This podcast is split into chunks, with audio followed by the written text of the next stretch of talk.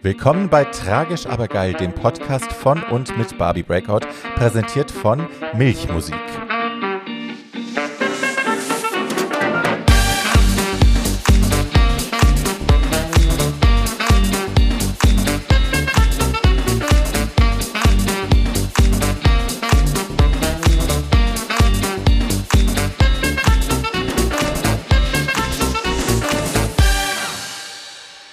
Damit willkommen zurück zu einer weiteren Folge von Tragisch, aber geil. Eurem Lieblingspodcast von und mit meiner Wenigkeit, der geilen Barbie Breakout. Hallo meine Lieben, es ist ja nun fast Halloween und man muss mich nicht äh, wahnsinnig gut kennen, um zu wissen, dass ich eine große Affinität habe zu allem Düsteren ähm, und Halloween und also dem Herbst generell, aber auch Halloween jetzt weniger als äh, wir malen uns was Buntes ins Gesicht und laufen von Tür zu Tür Ding, wie aus Amerika importiert, sondern eher auch so den Bräuchen, die dahinter stehen. Ähm, dazu spreche ich übrigens in der aktuellen Too Old to Die Young Folge, die heute auch rauskommt parallel, weil wir uns gedacht haben, zu Halloween droppen wir einfach mal doppelt. Äh, erzähle ich dazu mehr. Wen das interessiert, äh, sollte sich diese Folge unbedingt anhören. Generell gerne anhören, weil die ist super. Ähm, aber ja, so. Und äh, wenn ihr jetzt auf den Namen meines Gastes schaut, der Wohnprinz Bastian Montgomery, hm, dann fragen sich vielleicht viele, wie passt das zu Halloween? Es passt sehr gut. Äh, das erfahrt ihr am Ende der Folge. Nein, ich erkläre es kurz.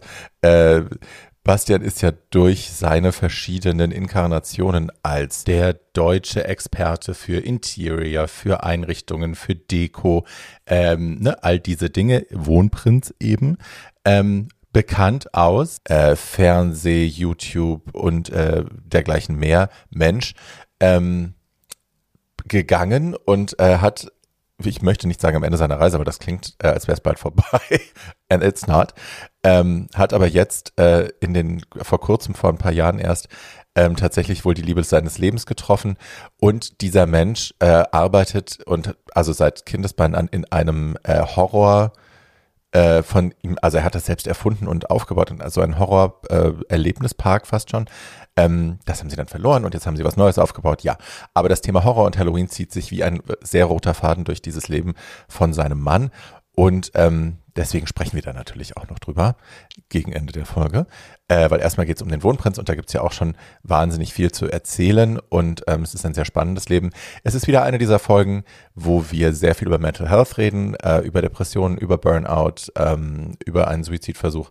Äh, es geht also auch wieder ans Eingemachte, natürlich wird wieder gelacht, aber äh, ihr wisst das schon, ihr kennt das von mir hier es ist nicht die Heidi-Tighty Entertainment Show, die ist es zwischendrin auch mal und das ist nicht, da ist nichts Schlimmes dran. Aber ja, wir gehen gerne ein bisschen in die Tiefe und das ist so. So. Ähm, eine Sache habe ich noch auf dem Herzen, äh, die brennt mir da ein wenig und vielleicht können wir da, vielleicht könnt ihr mir da ein bisschen helfen. Ähm, es hat sich in Berlin vor ein paar Wochen jetzt, ich glaube es sind jetzt schon vier, die Zeit fliegt auch, ähm, eine junge Transfrau umgebracht aus dem Iran. Ihr Name ist Ella, war Ella. Und ähm, die hat sich am Alexanderplatz in Brand gesteckt. So schlimm das klingt und ist, so war es auch. Und ähm, die hat sehr distanziert von ihrer Familie gelebt. Die Familie wusste nicht mal, dass sie trans ist, weil äh, sie Angst hatte davor, was ihr dann passiert. Und wir alle wissen nicht hundertprozentig, was sie dazu getrieben hat, diesen Schritt zu gehen. Ähm, was man aber wohl sagen kann, ich habe äh, mit ihrer besten Freundin äh, bin ich in Kontakt, dass vieles damit zu tun hatte, wie sie auf der Straße wahrgenommen worden ist und wie die Menschheit auf sie reagiert hat und wie viel Microaggressions und tatsächliche Aggressionen ähm, sie jeden Tag erlebt hat. Und sie wollte einfach frei sein. Das war wohl auch das Letzte, was sie gerufen hat am Alex, bevor sie sich angezündet hat. Ähm, ja, und ihre Freunde, weil sie auch keinen Kontakt zu ihrer Familie hatte, äh, versuchen jetzt die Kosten zu stemmen. Die Kosten der Beisetzung, der Dokumente, die ausgefüllt werden müssen. Ähm, es geht um Grabpflege, es geht um, ja, gra ein Grab. Ich weiß nicht, welchen Weg der Beisetzung Sie wählen, aber all das muss finanziert werden. Und ich möchte gerne einen Teil dazu beitragen, hoffentlich mit eurer Hilfe, dass das für diese Leute möglichst äh, reibungslos läuft. Also dass sie nach ihrem furchtbaren traumatischen Verlust jetzt nicht auch noch ähm, sich dafür krumm machen müssen und äh, darunter leiden müssen.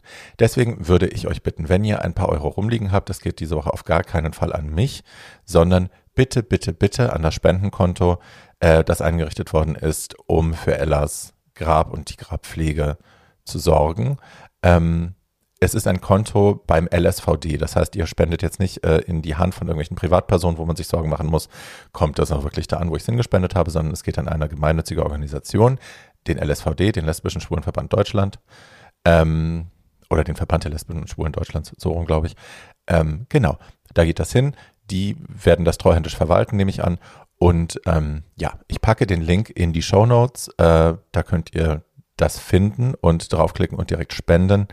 Ähm, und ich bitte euch, tut das auch. Wenn ihr ein paar Euro rumliegen habt, das ist eine wirklich wichtige Aktion und ähm, vielleicht kann man so der guten Ella zumindest nach ihrem Ableben ein bisschen Wärme und Support schicken, weil ja, es ist zu spät jetzt für alles andere. So, und mit diesen äh, traurigen Worten entlasse ich euch jetzt. Ähm, es tut mir leid für den Downer am Anfang, aber die Realität ist halt manchmal sehr, sehr hart, äh, besonders für Transmenschen ähm, und für Transmenschen of Color aus anderen Ländern. Ähm, deswegen, ja, da müssen wir jetzt einfach mal durch. Und äh, wenn es euch wehtut, davon zu lesen und davon zu hören, ist das gut so. Und vielleicht motiviert euch das ein bisschen zu spenden. Hi.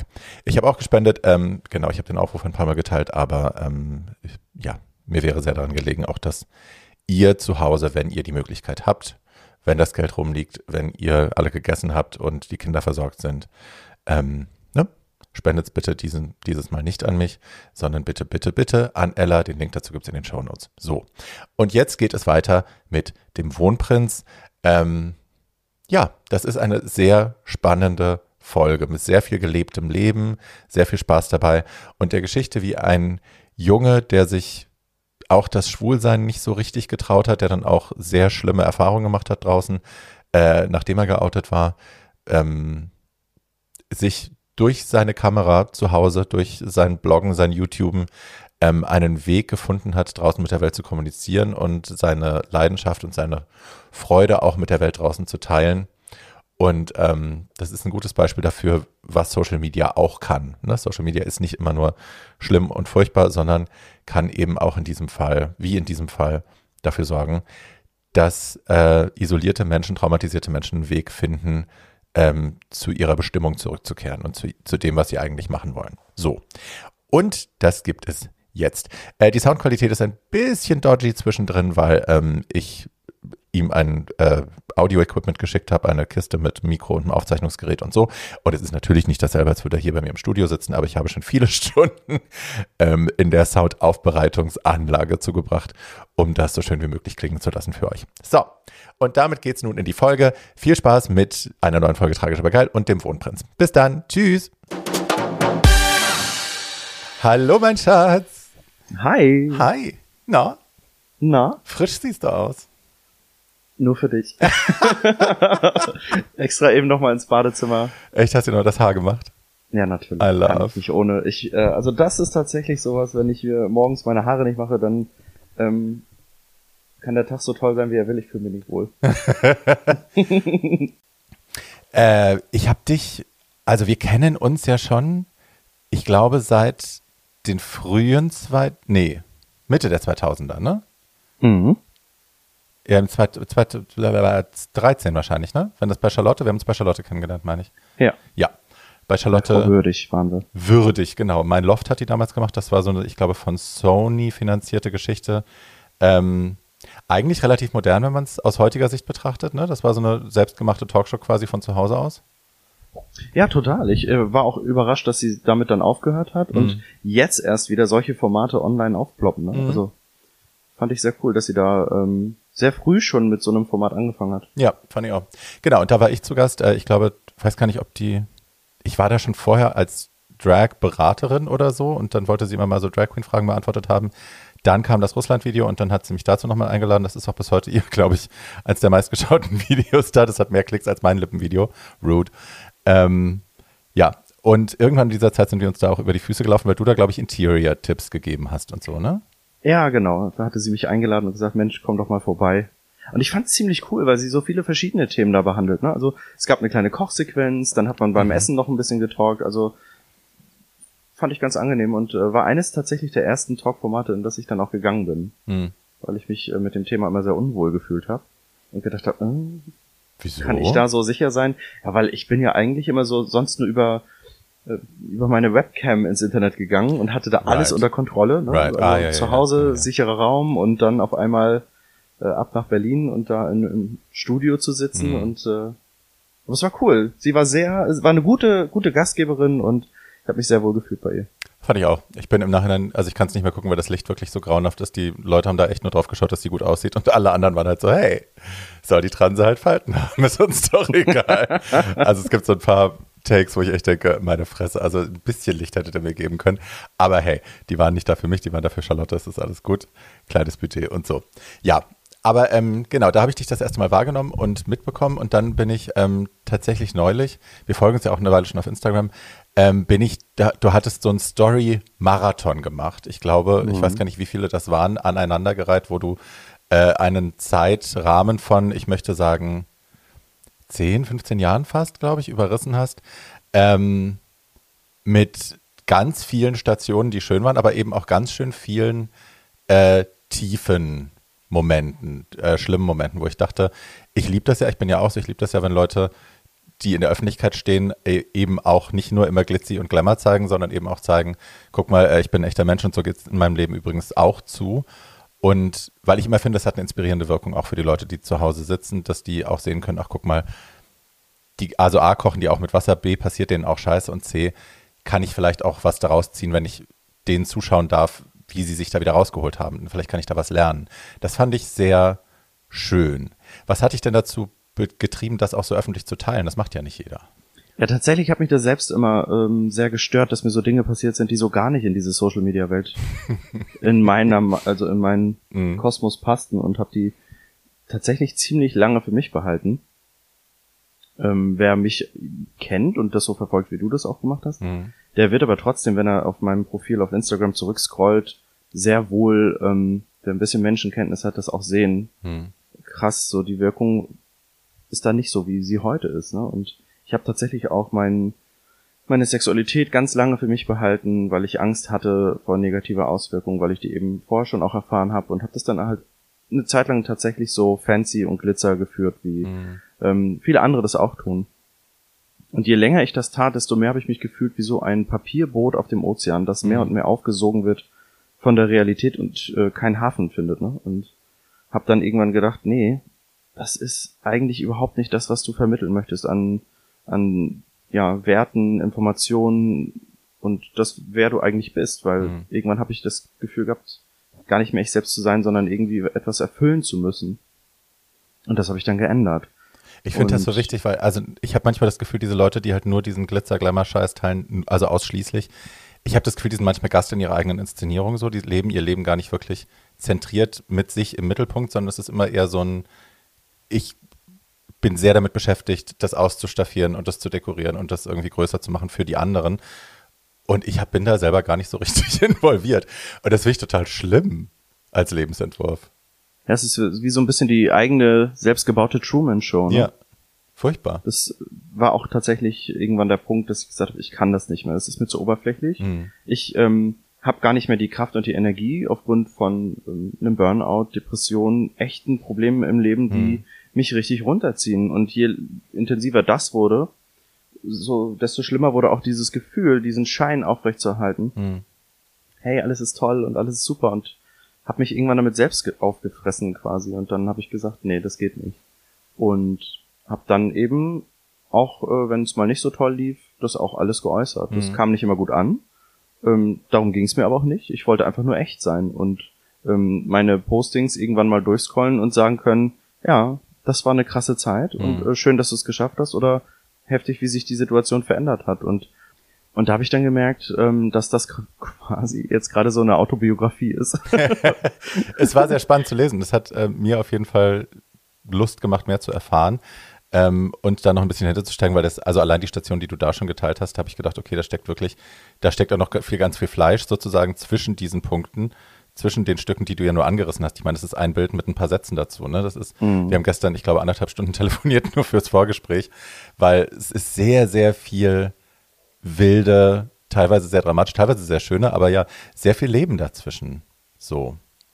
Ähm, und das ist natürlich auch der Grund, warum ich dich eingeladen habe, weil ich das sehr faszinierend finde und weil ich immer so glücklich bin, wenn Leute offen mit sowas umgehen und eben auch mhm. irgendwie kapiert haben, dass es wichtig ist, das zu teilen, damit andere davon auch lernen können, dass man das Leben anderer ein bisschen beeinflussen kann, wenn man irgendwie öffentlich mit seinen Krisen umgeht, die man gemeistert hat oder ne, aus denen man rausgekommen ist, weil das ist ja auch immer Inspiration für andere, vielleicht dann jetzt doch endlich mal anzufangen, sich einen Therapeuten zu suchen oder ne, sich nicht mehr zu genau. schämen und zu verstecken und so zu tun, als wäre alles gut, wenn es nicht gut ist. Ja, das, das war tatsächlich auch der Punkt, warum ich überhaupt äh, angefangen habe zu bloggen. Hm. Ähm, das war Part meiner, ähm, ein Teil, sehr großer Teil meiner Therapie, die ich damals angefangen habe, weil ich gemerkt habe, ich war mit meinem Ex-Partner an einem Punkt, wir waren an dem Punkt, wo er schwer krank wurde und ich irgendwie das Gefühl hatte, auf der Stelle zu stehen und von dem großen Leben weit, weit entfernt äh, in Hollywood äh, träume so und ja, irgendwie hatte ich mir für mich was Besseres äh, erhofft, aber mich nie bewusst dafür entschieden zu sagen, so ab heute wirst du alles dafür tun, hm. ähm, dass dein Leben besser wird und dass du wirklich deine Träume auch erreichst. Weil wenn du das nicht machst, dann wirst du jetzt dich quasi ähm, ja diesem Leben, was du jetzt lebst, ergeben. Und das wollte ich irgendwie nicht. Und dann haben mein ähm, Ex und ich mich eingeschworen darauf, tatsächlich. Wir haben da echt gesagt, so ab heute sorgen wir dafür, dass unser Leben schöner wird. Und dann äh, haben wir das auch gemacht. Es klingt ein bisschen nach The Secret und Manifestation und so. Ist es das? Tatsächlich habe ich diese, diesen Film letztes Jahr durch äh, meine Freundin Nadja ähm, gesehen und war erschrocken, wie viel davon äh, ich angewandt hatte, ohne es äh, bewusst wahrzunehmen oder ohne es zu wissen. Ne? Ist lustigerweise ein übergreifendes, ähm, eine übergreifende Idee, die gibt's ja nicht nur in diesem Buch, die gibt's ja immer wieder überall äh, in mhm. irgendwelchen ESO- Lehren, auch in der äh, Modern Witchcraft, also ne, bei der modernen Hexerei taucht das mal wieder auf, dass man Dinge manifestiert. Also ne, der Gedanke ist nicht neu, aber ja, es scheint ja auch für viele zu funktionieren, auch wenn es vielleicht nur ein psychologisches Ding ist, eben eine Entscheidung zu treffen und sich dann da auch hinterzuklemmen. Ne? Ich will gar nicht immer ja, sagen, dass das irgendwelches universell, also aus dem Universum irgendwie geschenkt ist, sondern viel hat eben einfach auch mit einem Mindset zu tun, mit einer, mit einer Kopfentscheidung und mit der Arbeitshaltung, die dann daraus hervorgeht. Aber ja, ich finde das Prinzip spannend, vor allem wenn es funktioniert. Jetzt hast du gerade schon von dem Freund angefangen, aber ich will ja natürlich wie immer ganz am Anfang anfangen. ähm, beim kleinen Bastian. Du warst der fünfte Junge, ne? Ja, genau. Wow. Der fünfte Junge. Wie ist das mit mhm. so vielen Brüdern aufzuwachsen? Aber bis zu einem gewissen Alter ganz toll, weil man dann das Nesthäkchen ist. Mhm. Wenn dann aber, wenn dann aber die Brüder merken, so, da wird jetzt auch ein bisschen robuster. Mhm. Dann, Kann man draufhauen. Ja, und das und das war sehr äh, oh, intensiv. Mhm. Ich kann nicht sagen, dass, dass ich eine schlechte äh, Kindheit mit meinen Brüdern hatte, aber ich äh, glaube, ich habe eine gute Schule. Äh, ich bin eine gute Schule durchlaufen. Ihr hattet aber auch ganz schön viele Jahre dazwischen, ne? Du warst sehr jung und die anderen waren, wie alt war der nächste? Also mein äh, anderer Bruder, der wird jetzt 40 und ich bin 35. Ach so, guck, dann war die, war die Gap nicht so riesengroß. Ja. Und ähm, mit sechs haben sich deine Eltern entscheiden lassen, ne? Vorher war irgendwie alles schön und dann plötzlich. Ja, total krass. Also von heute auf morgen? Das, ja, wir hatten, wir hatten das äh, totale ähm, Bilderbuchfamilienleben. So zusammen alle Mann äh, überall Ausflüge gemacht. Man saß noch mit mehreren Leuten hinten auf der mhm. Rückbank und Papa hat äh, die Musik angemacht, die immer angemacht wurde, wenn man äh, an den See gefahren ist und alle mitgesungen haben und so diese Familienrituale. Mhm. Alles war gut, heile Welt, total toll. Und ähm, dann gab's diesen einen Tag, äh, als ich von der Grundschule nach Hause kam, wo die Welt dann, so wie ich sie kannte, vorbei war, weil Mama und Papa sich gestritten haben und äh, das kannte ich gar nicht von den beiden. Papa dann seine Säcke gepackt hat, die blauen Müllsäcke und äh, ich irgendwie versucht habe, die alle wieder auszuräumen, um äh, das zu verhindern, mhm. was da gerade passiert. Und dann gab es und gibt es zum Glück meinen äh, ältesten Bruder, der Björn, der mich äh, da rausgeholt aus der Situation. Der hat das genau erkannt, was da passiert und hat mir dann auch später, ähm, kommen wir gleich gerne nochmal zu, äh, erklärt, dass er das eben tatsächlich bewusst wahrgenommen mhm. hat und dadurch, dass er auch ein Scheidungskind ist, wusste er eben genau, wie sich das anfühlt und was da gerade passiert und wollte mich schützen. Aus einer vorherigen Ehe deiner Mutter war das, ne? Genau. Ja. Mhm. Ja. Das ist, also es ist so schwer, sich das vorzustellen. Ich erinnere, meine, ich war sehr jung, als meine Eltern sich entscheiden lassen, ich war dreieinhalb. Ähm, ich erinnere aber halt Streitereien vorher. Also nicht massiv, aber ich weiß, die haben sich immer mal angebrüllt. Und irgendwann ging es da nicht mehr. Diese Vorstellung, dass wirklich alles immer perfekt war und dann beim ersten Streit, den du mitkriegst, ist gleich Ende. Das ist ja, muss für ein Kind furchtbar sein. Also ne, diese ja, totale Zäsur und auch so, so, so ein Riss der Realität, wie man sie kennt. Mhm. Ja, das war tatsächlich, war das dieses Gefühl, ähm, die Welt ist äh, vorbei. Mhm. Hat, ist, alles ist stehen geblieben. Ich kann mich auch dann daran erinnern, dass, äh, wie sich das anfühlte, mhm. danach weiter, weiter versuchen, dieses Leben zu leben, was aber nicht mehr äh, kindlich war, sondern auf einmal harte Realität und du musst jetzt damit klarkommen und dich äh, komplett umorientieren mit dem, wer du bist, mit dem, was deine Familie ist mhm. und wie das überhaupt weitergehen soll. Also für mich gab es diese Vorstellung nie, dass es ähm, ein, ein Familienleben geben könnte äh, mit getrennten Eltern. Mhm. Also, es war halt sehr dumpf und, und sehr unecht alles. Ja. Hast, weißt du noch, was danach direkt mit dir passiert ist? Wahrscheinlich nicht, ne? das war zu früh. War zu früh. War zu früh. Ähm, deine Mutter hat dann relativ schnell wahrscheinlich einen neuen Freund auch gehabt. Mhm. Das kam bei dir natürlich super an, nehme ich an. Naja, vor allem bei meinem, bei meinem Vater, der ja ich war ja sehr klein und ähm, in meiner Emotion total damals auch schon immer sehr offen. Mhm. Und äh, er fand das natürlich auch nicht so toll, weil er ja derjenige war, der äh, gehen musste. Mhm. Und er hat mir dann auch immer so ein paar Tipps gegeben, was ich denn tun könnte und sagen könnte dem neuen Freund gegenüber, damit äh, der dann nicht mehr da ist und irgendwann wieder geht. Und das passierte aber nicht. Und so sorgte die Situation dafür, dass ich mich mit dem neuen Freund von meiner Mutter gar nicht verstanden habe und ich in seinen Augen wahrscheinlich so ein richtiger Satansbraten war. Das heißt aber, dein Vater hat dich einfach auch benutzt und manipuliert, dass du den neuen quasi sabotieren sollst und hat damit dafür gesorgt, dass ihr zwei ein totales Zerwürfnis ja. erfahrt. Ja. Super Leistung. Toll. Ja. Liebe es, wenn Eltern ihre Kinder Sicht. instrumentalisieren, ist immer super. naja. Ja. Ja. Ähm, wie muss ich mir das vorstellen zwischen dir und dem Typen, dem neuen Freund? Also die haben schon sehr, die haben schon sehr Rücksicht genommen. Also er ist, hat nie in der Straße geparkt, wenn er Mama mal abgeholt hat, sondern immer vorne an der Straße. Mhm. Aber ich habe diesen hässlichen alten Volvo äh, immer äh, wahrgenommen und wusste es ganz genau, was da los ist und ähm, habe ihr das auch ganz klar gesagt, dass ich ich keinen neuen Papa brauche. Mhm. Hatte das Glück meiner Mutter als Kind aber nicht im Kopf. Also klar, nee, du denkst ja nicht daran, nicht. Mama möchte auch glücklich sein und möchte sich wohlfühlen und ja ähm, will nicht alleine sein und irgendwann lernte ich ihn dann kennen und er war schon sehr bemüht. Ich kann das nicht abstreiten. Also er ist mir nicht äh, entgegengetreten mit so, du bist jetzt also mhm. der Sohnemann. Äh, herzlichen Glückwunsch, wir werden uns nicht verstehen. Das hat er nicht getan. Ne? Also er hat mir da schon äh, die Chance gegeben.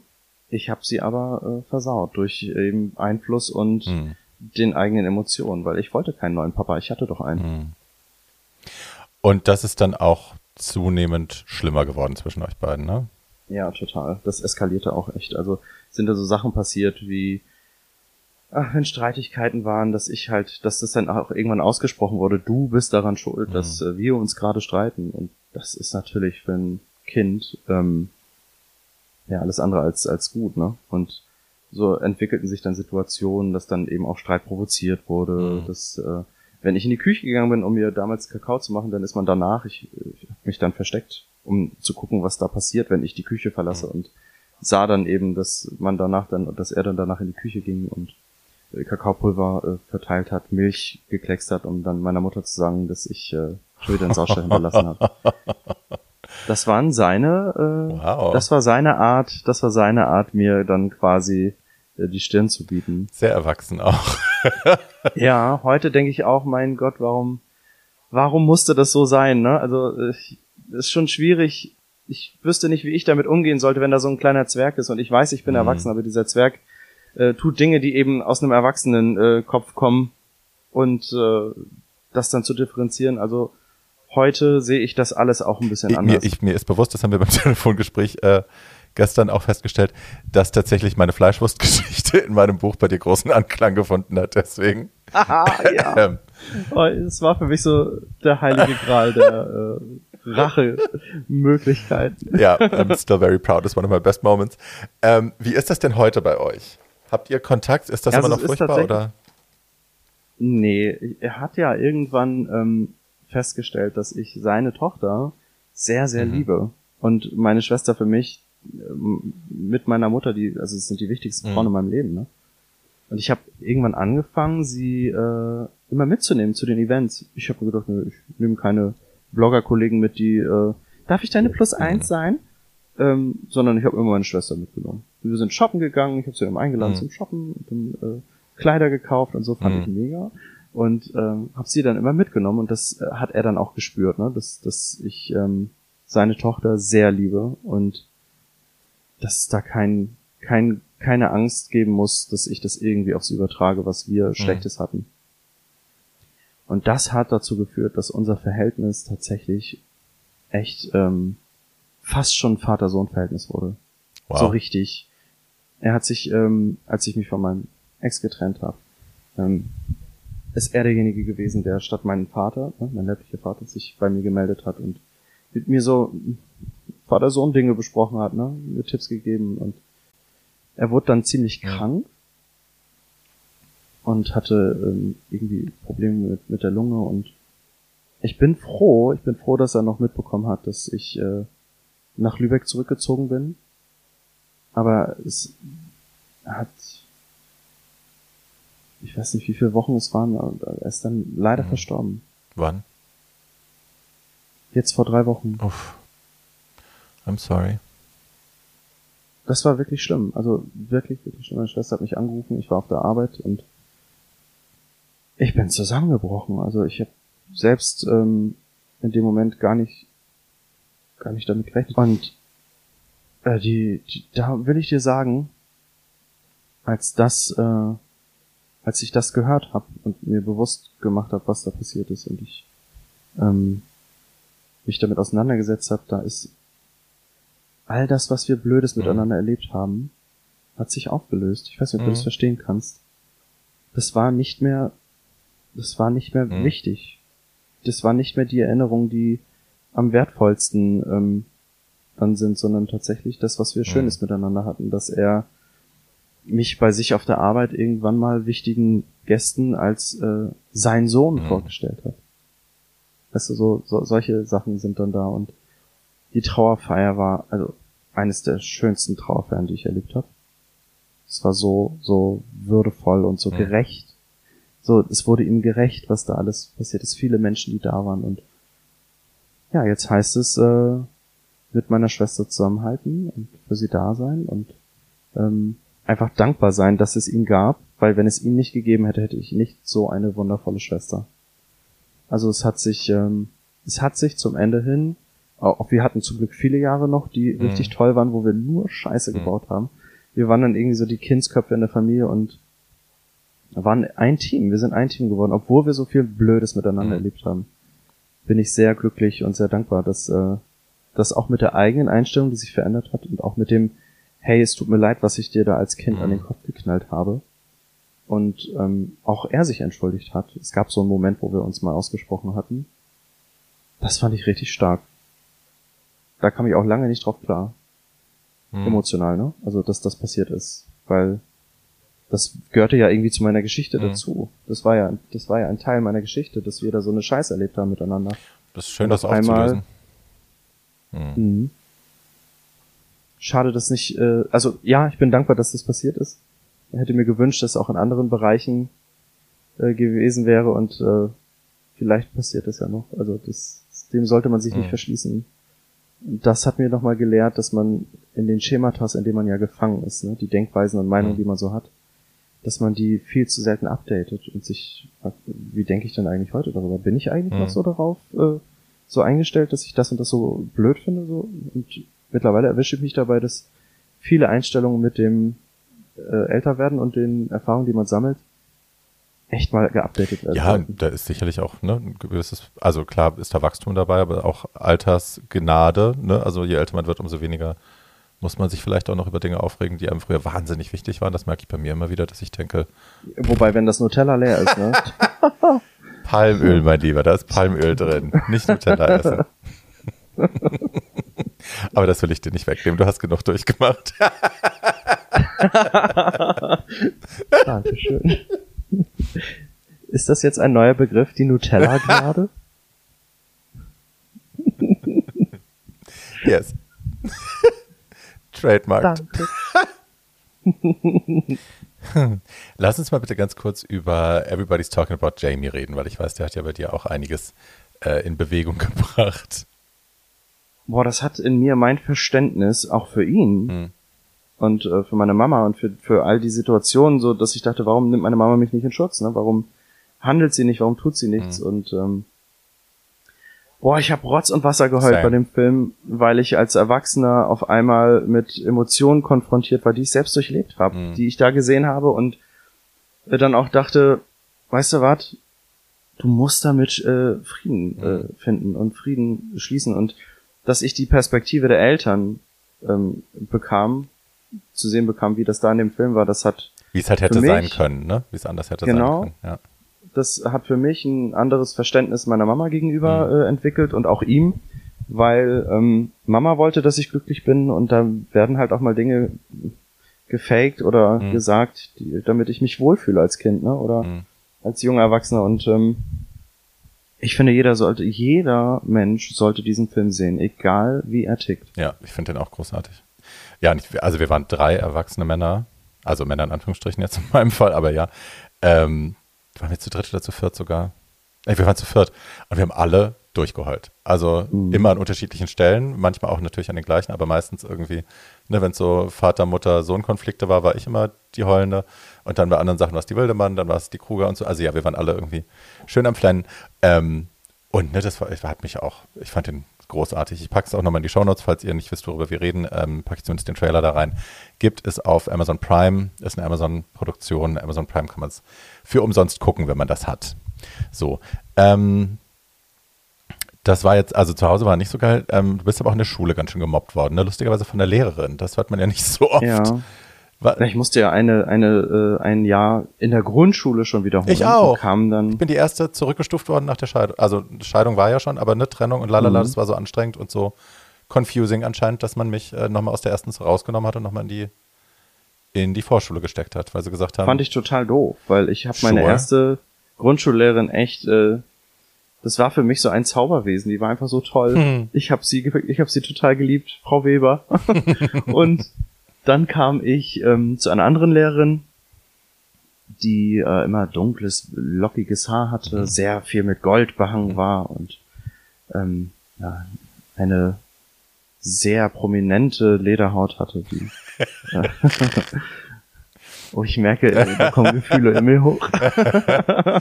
Aber die hatte eben kein Problem damit, mich äh, vor der Klasse immer und immer wieder zu mobben und das dann irgendwann auch auf äh, Klassenkameraden überging. Mhm.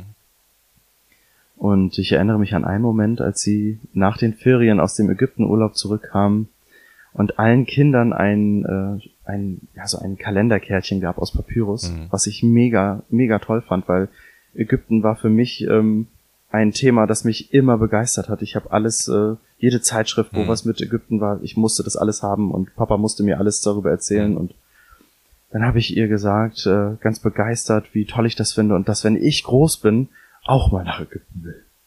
Und dann guckte sie mich an und äh, sagte mir vor der gesamten Klasse, du, da brauchst du dir überhaupt keine Hoffnung machen, du bist so doof, aus dir wird nie was. Und das war für mich echt nochmal so ein richtig krasser Untergang, weil da habe ich mich richtig lost gefühlt und sie hat mich da quasi, ähm, ja, ich war dann, ähm, wie sagt man so schön, frei. Freiwillig, frei zum Abschluss, ja. Ja, genau. Na klar, wenn die Lehrerin und, das vormacht, dann hauen alle anderen drauf. Ja, so war's dann und ich war echt froh, dass diese Grundschulzeit irgendwann vorbei war. Wahnsinn. Da, mhm. also, ach, ich meine, das muss man, glaube ich, keinem erklären, der hier zuhört, dass das äh, ein Verhalten ist, was überhaupt nicht geht. Aber bitte, wie kann man als Lehrerin, also du musst ja irgendwas in ihr ausgelöst haben, dass die, dass die, die hatte ja schon Hass auf dich wahrscheinlich, ne? Du hast irgendwas bei ihr gespiegelt, getriggert, mhm. was sie selber Angst, wovor sie Angst hatte, was sie hässlich fand. Ne? Das ist ja das Problem, was ja offensichtlich nicht du, sondern sie. Aber wie muss man drauf sein als Lehrer, um das in ein Klassenzimmer reinzutragen? So eine Art von, von Hass einem Kind gegenüber. Also, bah. Ja. Ja, sie hatte da nie, nie äh, Scheu vor, ne? Auch wenn sie wusste, dass ich irgendwas nicht konnte, dann musste ich an die Tafel und musste was an die Tafel schreiben und äh, musste mich immer und immer wieder blamieren. Ne? Mhm. Das war ganz schön krass. Heute bin ich irgendwie schon auch ähm, also ich bin grundsätzlich dankbar für die Erfahrungen, die ich im Leben mache mhm. und die ich verarbeitet bekomme, weil die mich dann weiterbringen. Ne? Aber das war so, was, was mir definitiv ähm, danach eingebrannt hat, dass ich mich nie wieder so von egal wem behandeln lassen mhm. möchte. Ja, das verstehe ich. Würde ich auch nicht. Also ja, aber ich hatte ja, ich finde es immens, dass ja du das als positives, als irgendwas Positives abspeichern und mitnehmen kannst. Aber ja, es ist unmöglich, dass man einem Kind sowas antut. Total. Aber es, es tut mir heute nicht mehr weh. Ich hatte ja auch meinen Dein Revenge-Moment. Erzähl das kurz, das ist schön. Ja, da war ich mit 14 Jahren. Meine Schwester hatte sie dann irgendwann als Lehrerin, was mir total leid hat. Und ich habe so gehofft, dass äh, sie das nicht überträgt auf meine Schwester. Und äh, sie hat es nicht getan, tatsächlich nicht. Also sie hat das nicht gemacht. Und dann gab es, äh, ich war 14, es gab dann ein Sommerfest in dieser Schule und ich war gerade im Ägyptenurlaub. Und auf dem Bazar erinnerte Papa mich daran, denk dran, du musst eine Karte mitnehmen. Du musst eine Kalenderkarte aus Papyrus mitnehmen. Und Mutti hatte mit dieser Lehrerin Kuchen verkauft.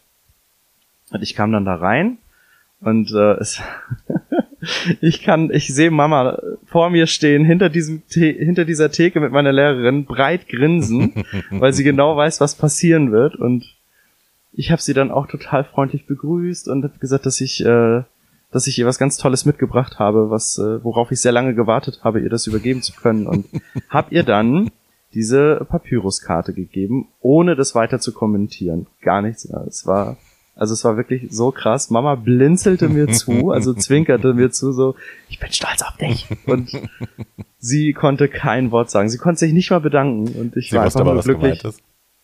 Ja, sie wusste sofort, was gemeint ist, weil ich gesehen habe, wie ähm, wirklich alles ihr aus dem Gesicht fiel. sie, sie war so von freundlich und überrascht. Ach Mensch, Sebastian. Ne? We like. Und äh, dann kam die Karte und es war alles vorbei. Like. So habe ich sie noch nie gesehen und das war für mich tatsächlich, es war ja nicht respektlos. Ja, nö, und, gar nicht. Ach, es war für mich eine große Genugtuung ja. und da konnte ich das Kapitel mit ihr dann tatsächlich auch abschließen, ja. weil ich danach eine Lehrerin hatte, die mich sehr, sehr wohl und sehr gut verstanden hat. Ich glaube, dass sie schon vor mir wusste, dass ich schwul bin. Mhm. Was, glaube ich, bei mir keine Kunst war. aber Wann wusstest du das denn? wow, ich habe in der, ja, pass auf, in der Grundschule hatte ich Momente, wo ich, wenn sich andere Mädels über die Jungs unterhalten haben, gesagt haben, oh, der ist so süß, dann habe ich irgendwie mal so Gedanken gehabt wie, ja, der ist wirklich süß. Mhm. Mir aber nichts dabei gedacht.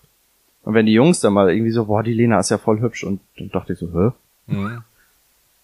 Und da habe ich mir überhaupt nichts bei gedacht. Bis dann irgendwann ähm, ich weiter dann in der, in der nächsten Stufe quasi kam, raus aus der Grundschule und junger Erwachsener und ähm, da gab es äh, den Vater eine, einer, da gab es dann den, den Vater einer Klassen- oder Schulkameradin, der sehr jung Vater mhm. geworden ist und er war bildhübsch. Mhm. Und da dachte ich, oh, Hallöchen. Jetzt äh, weißt du, glaube ich, was hier los ist. Wie alt warst du da? 15, okay. 14, okay. ja. Doch. Mhm. Und da hatte ich dann so meinen ersten Crush okay. und wusste dann sofort, okay. So ist es jetzt, aber es hat lange gedauert, bis ich, äh, bis ich diesen Weg zur Akzeptanz, dass es so ist, ähm, ja, bis, bis ich das selbst für mich akzeptieren konnte. Ich habe immer gedacht, oh, oh Gott, du weißt, da stimmt was nicht mit dir. Und das musst du ganz schnell runterschlucken mhm. und wegschieben. Und du musst mit einer Frau zusammen sein, du musst Kinder kriegen, du äh, musst all das, was dir vorgelebt wird, erfüllen, mhm. weil Witzigerweise gab es in, in dem Unterricht, den ich erlebt habe, auch als Sexualkunde, da wurde das gar nicht erwähnt, dass Männer auch Männer lieben oder Frauen Frauen. Also überhaupt nicht. Deswegen finde ich es immer so lächerlich, wenn, wenn es Menschen gibt, die sagen, boah, nee, die werden beeinflusst, unsere Kinder werden äh, schwul ah. gemacht oder lesbisch, wenn man das in der Schule thematisiert. Ich meine, ich habe jahrelang nur vorgelebt bekommen, dass Mann und Frau zusammenleben. Warum zum Teufel bin And ich you're schwul? Still gay. Genau ist Schwachsinn, ja. absoluter Schwachsinn. Aber es sind, also das vergisst, ich vergesse das sogar teilweise, wenn ich mich mit diesen Leuten streite oder versuche, ne, da irgendwie einen Standpunkt zu beziehen und die vielleicht sogar zu überzeugen. Ähm, ich rede da manchmal oder ich schreibe mit denen auch darüber, ich lasse mich auf quasi das Narrativ ein, was die mir vorgeben, dass wir die irgendwie beeinflussen wollen und versuche das zu verteidigen, dass wir es nicht tun. Im Endeffekt, ich muss mich immer daran erinnern, ich war selber eins von diesen Kindern und das hilft mir dann noch ganz oft. Ähm, mhm da eine andere Ebene reinzubringen, denn zu sagen, Leute, ich war, ich saß in diesem Unterricht, ich saß da und ich habe mich jahrelang gehasst und ich fand mich eklig und ich habe gedacht, ich bin abartig und ich habe Tagebucheinträge, wo ich irgendwie reinschreibe, nie wieder schwul. Äh, ne? Also ich kann mich an diesen Kampf erinnern, das irgendwie aus mir rauszukriegen. So. Und diese Verzweiflung spüren zu müssen über Jahre, das kennt ihr nicht. Ihr könnt euch das nicht vorstellen, wie das ist. Wir ja. wissen das aber und deswegen hört uns doch einfach zu und glaubt uns mal, wenn wir euch sagen, dass das die Hölle ist, die man Kindern gerne ersparen kann.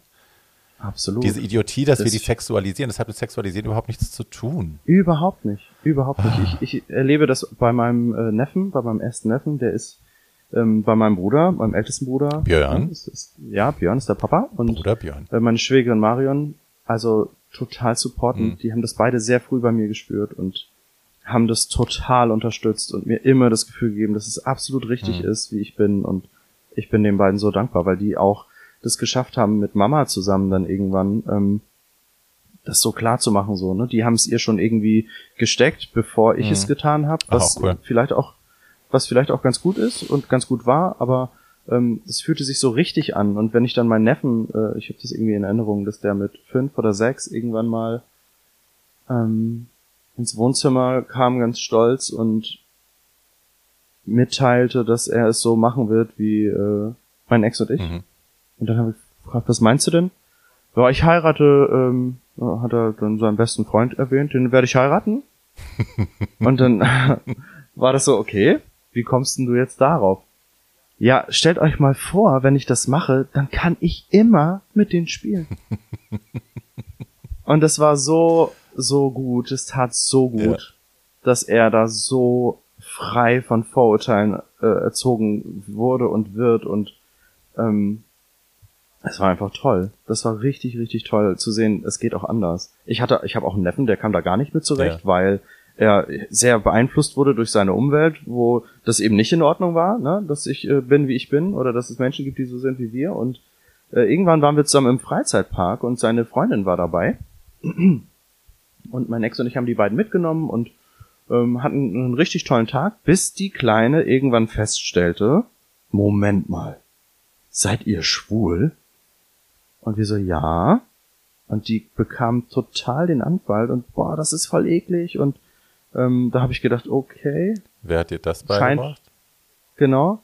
Und dann war ich gespannt, wie mein Neffe reagieren würde. Und er fand es so schlimm, dass sein Onkel von seiner Freundin, also mhm. Ne, Freundin äh, da angegriffen wird, dass der sich vor uns gestellt hat und uns in Schutz genommen hat und gesagt, nichts daran ist eklig. Das ist mein Onkel, das sind meine Onkels und ähm, die sind ganz bestimmt nicht eklig, nur weil du das scheiße findest. Toll. Und da dachte ich so, Moment mal, du warst auch oh. nicht immer ah. dieser Meinung, ne? Und ist halt wichtig, ne? Lass die, die müssen sich entwickeln, die müssen eine eigene ja. Erfahrung machen und wir haben den, äh, wir haben ihm und auch unseren anderen Neffen immer das Positive vorgelebt und sind da immer sehr selbstverständlich mit umgegangen. Keiner von denen hatte Berührungsängste mhm. mit uns oder hatte irgendwie ein schlechtes Gefühl, mit uns unterwegs zu sein. Im Gegenteil. Mhm. Die sind damit aufgewachsen und so, so gehört sich's auch. Also, da merkst du dann eben auch, Kinder wachsen nicht hasserfüllt oder homophob. Nö, die werden erzogen. Die kommen so nicht zur Welt, ja, ja, ne? Also die werden so, die werden dazu gemacht. Ja, ja, ja völlig klar. Ähm, jetzt sind wir da schon mittendrin. Du bist mit 19 ausgezogen, ne? Das war ähm, so halb freiwillig? glaube ich. Eigentlich überhaupt nicht. Eigentlich gar nicht. Ich wollte, ich wollte ganz lange bei meiner Mama bleiben. ich bin so, ich bin so oh. ein stolzer Mama-Sohn, ne? Es ist so, so Muttersöhnchen, das ist so. Oh. Aber ihr, ihr Partner da, sagte damals zu mir, du, ähm, oder zu ihr, entweder der Freund von deinem Sohn oder ich, weil mein Ex aus Berlin kam und dann immer am Wochenende da war und ich dachte, es sei selbstverständlich, weil das bei meinen Brüdern auch so war. Also mhm. die durften ihre Freundinnen mitbringen und die durften da auch teilweise gefühlt wohnen, ne?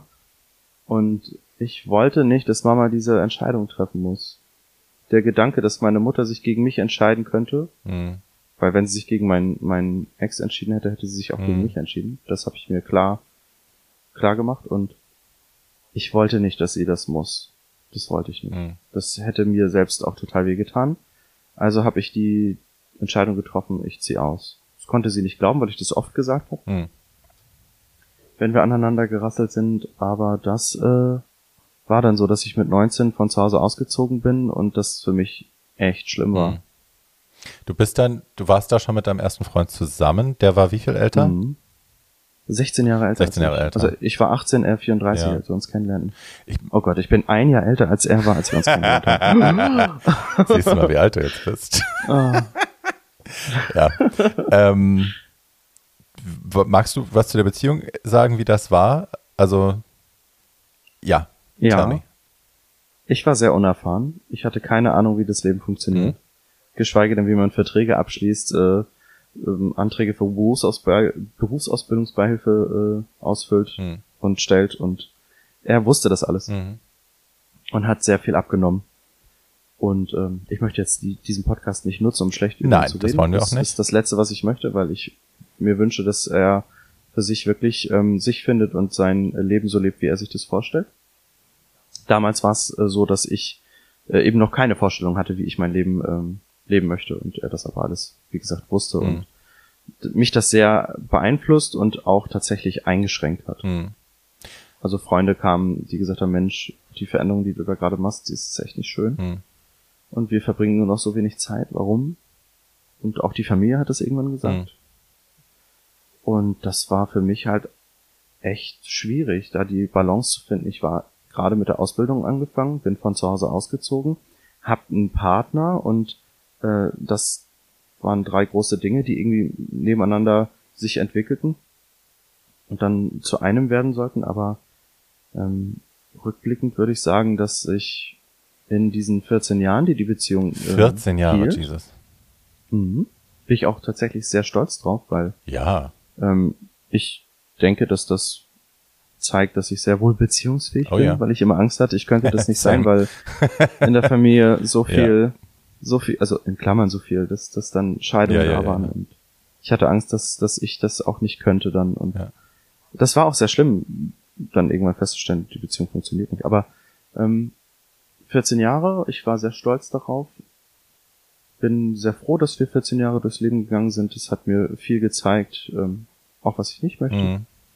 wo ich mich äh, entschieden habe, dass ich das tatsächlich auch anders leben will. Aber ähm, ich wusste am Ende, am Ende unserer Beziehung immer noch nicht, wie man einen Antrag stellt oder Ja, der hat jetzt halt alles abgenommen, ne?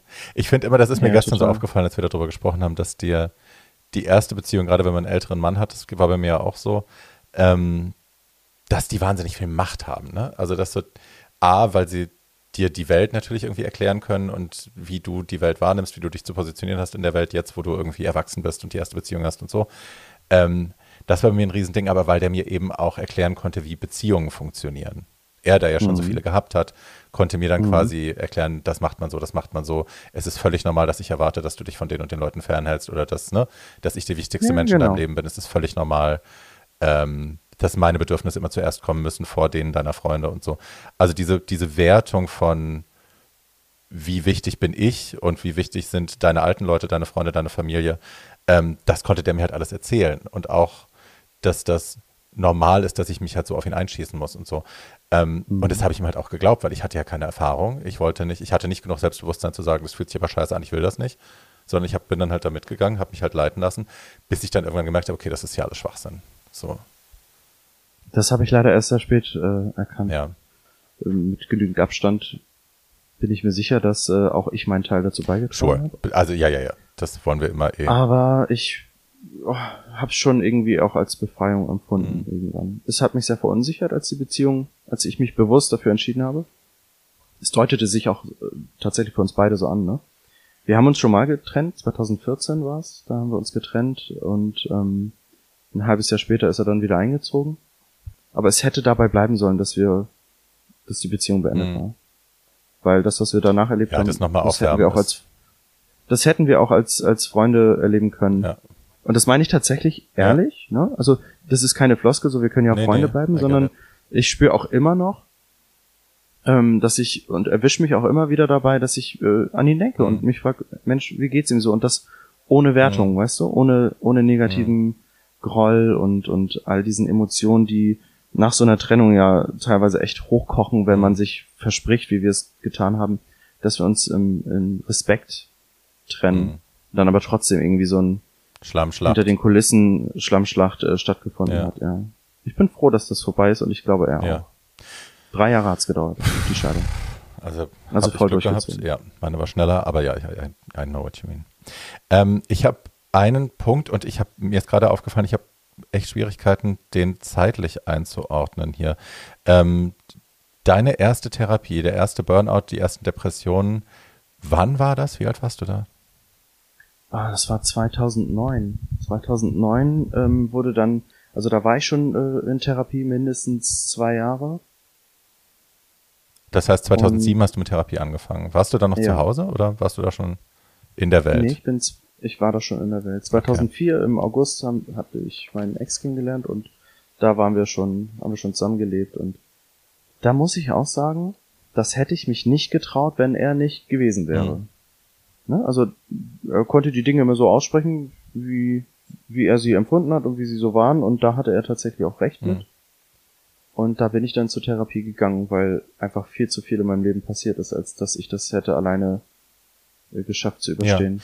Ähm, magst du kurz erklären, was Burnout ist tatsächlich für Leute? Ich glaube, es ist für viele Leute einfach ein Trendbegriff, mit dem sie nicht so viel anfangen können. Ja, das hat tatsächlich viele Gesichter, mhm. ne? So, so entwickelt sich oder entsteht anders äh, und unterschiedlich, je nachdem, wie es dir geht und, und ähm, was du so erlebt hast. Bei mir war der Burnout so, dass es einen Moment gab, wo ich im Büro saß auf der Arbeit ähm, mit einer Kundin telefonierte und mich irgendwas getriggert hat. Ich kann dir gar nicht mehr sagen, was es war. Ich brach in Tränen aus, ich konnte mich nicht mehr bewegen, ich war wie versteinert und es ging gar nichts mhm. mehr. Nichts mehr. Dann äh, wurde mir das Headset abgenommen und man hat dann mit der Kundin weitergesprochen, während man mich ähm, mit dem Stuhl weggeschoben hat und es war echt. Ich Was bin ist froh, das denn für eine Szene? Ja, total, total krass. Aber eine Freundin von mir hat das eben, die war meine Arbeitskollegin zum Glück. Die hat das erkannt, was da passierte und ähm, hat mich dann da rausgeschoben. Die hatte Erfahrung damit? Kannte sich ein bisschen ich aus? Ich weiß es oder? nicht, aber sie hat gemerkt, dass es ihrem Freund nicht hm. gut geht und äh, hat sich um mich gekümmert. Da bin ich sehr glücklich hm. drum, dass sie da war. Und danach hat nichts mehr funktioniert. Ich konnte nicht mehr einkaufen gehen. Ich war überfordert mit dem Gedanken, ähm, das Haus verlassen zu müssen. Ich habe die Vorhänge, wir haben in Dunkelheit gelebt. Ähm, die Vorhänge waren immer hm. zu. Wenn das Telefon geklingelt hat, bin ich nicht rangegangen, hm. sondern ähm, habe die Leute auf den AB sprechen lassen. Irgendwann habe ich auch den ausgeschaltet. Und es funktionierte gar nichts mehr. Hm. Überhaupt nicht. Also von einer Panikattacke in die nächste und so richtig harte Depressionen, dass ich ähm, mir manchmal gewünscht hätte, äh, dass das alles nicht da mhm. ist oder dass ich nicht mehr da bin und äh, dann ich kein Problem mehr für andere bin und für mich. Ja, also Gab es da jemals Versuche deinerseits? Hast du das jemals versucht, irgendwie dem ganzen Ende zu setzen oder hast du? Es, ja. Hast du? Ja. Okay. Und einmal war tatsächlich, äh, während ich mich von meinem Partner getrennt mhm. hatte, da war, also von meinem Ex, das war ganz schlimm. Und ähm, da war ich, ich steckte mittendrin mhm. ne? und hab dann meinen Kater gesehen und äh, seine Schwester, die beiden guckten mich dann an und äh, wenn die nicht gewesen wären, weiß ich nicht, was passiert wäre, aber ich habe die gesehen und habe gedacht, scheiße, wenn ich euch jetzt auch noch mhm. äh, allein lasse, wie kacke ist das denn? Und die Fellnasen haben mir dann das Leben gerettet. Ich bin tatsächlich, ich mich wieder angezogen, ähm, bin losgerannt, wie in einem ich kann mich an nichts mehr erinnern, nur dass ich gelaufen bin zur Praxis und ähm, dann ein Akutgespräch ja. hatte.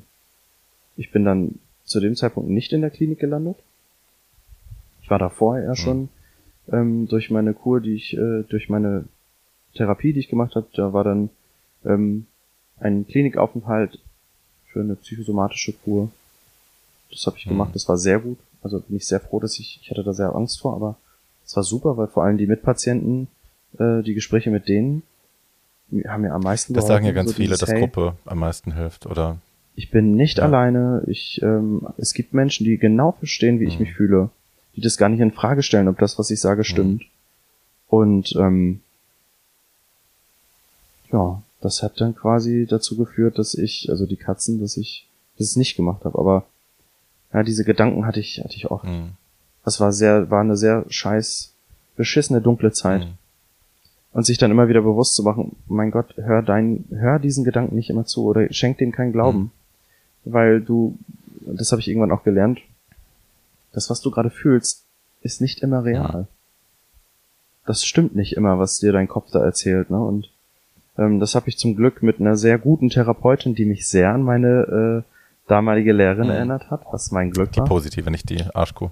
Die positive, genau. Das war super. Ja kann ich auch jedem nur empfehlen. Es gab mal so einen Beitrag bei RTL, da wurde ich mal ein halbes Jahr begleitet mhm. von denen. Und ähm, die haben mich dann auch mal gefilmt, hier so am Strand und bei Sonnenaufgang und dachte ich, boah, wie dramatisch, ne? Und ich wollte dann nie über meine Probleme mhm. sprechen, sondern ich wollte, dass das ein positiver Beitrag wird. Und als die Kamera ausgeschaltet, weil ich habe das auch geäußert, ne? mhm. ne? dann war die Kamera aus und dann haben sie sich mit mir unterhalten. Das Mikro lief aber noch. Nicht dein Ernst. Und dann hast du mich gesehen, wie ich da am Strand spazieren gehe beim Sonnenaufgang und ich Nein. von meinen Depressionen erzähle und Liebe Freunde danach. von RTL. So nicht. Wir haben schon in der Folge Aber, mit Jazzy, Marlene von Tic Tac Toe, haben wir schon äh, schlimme Sachen erfahren, die ihr gemacht habt.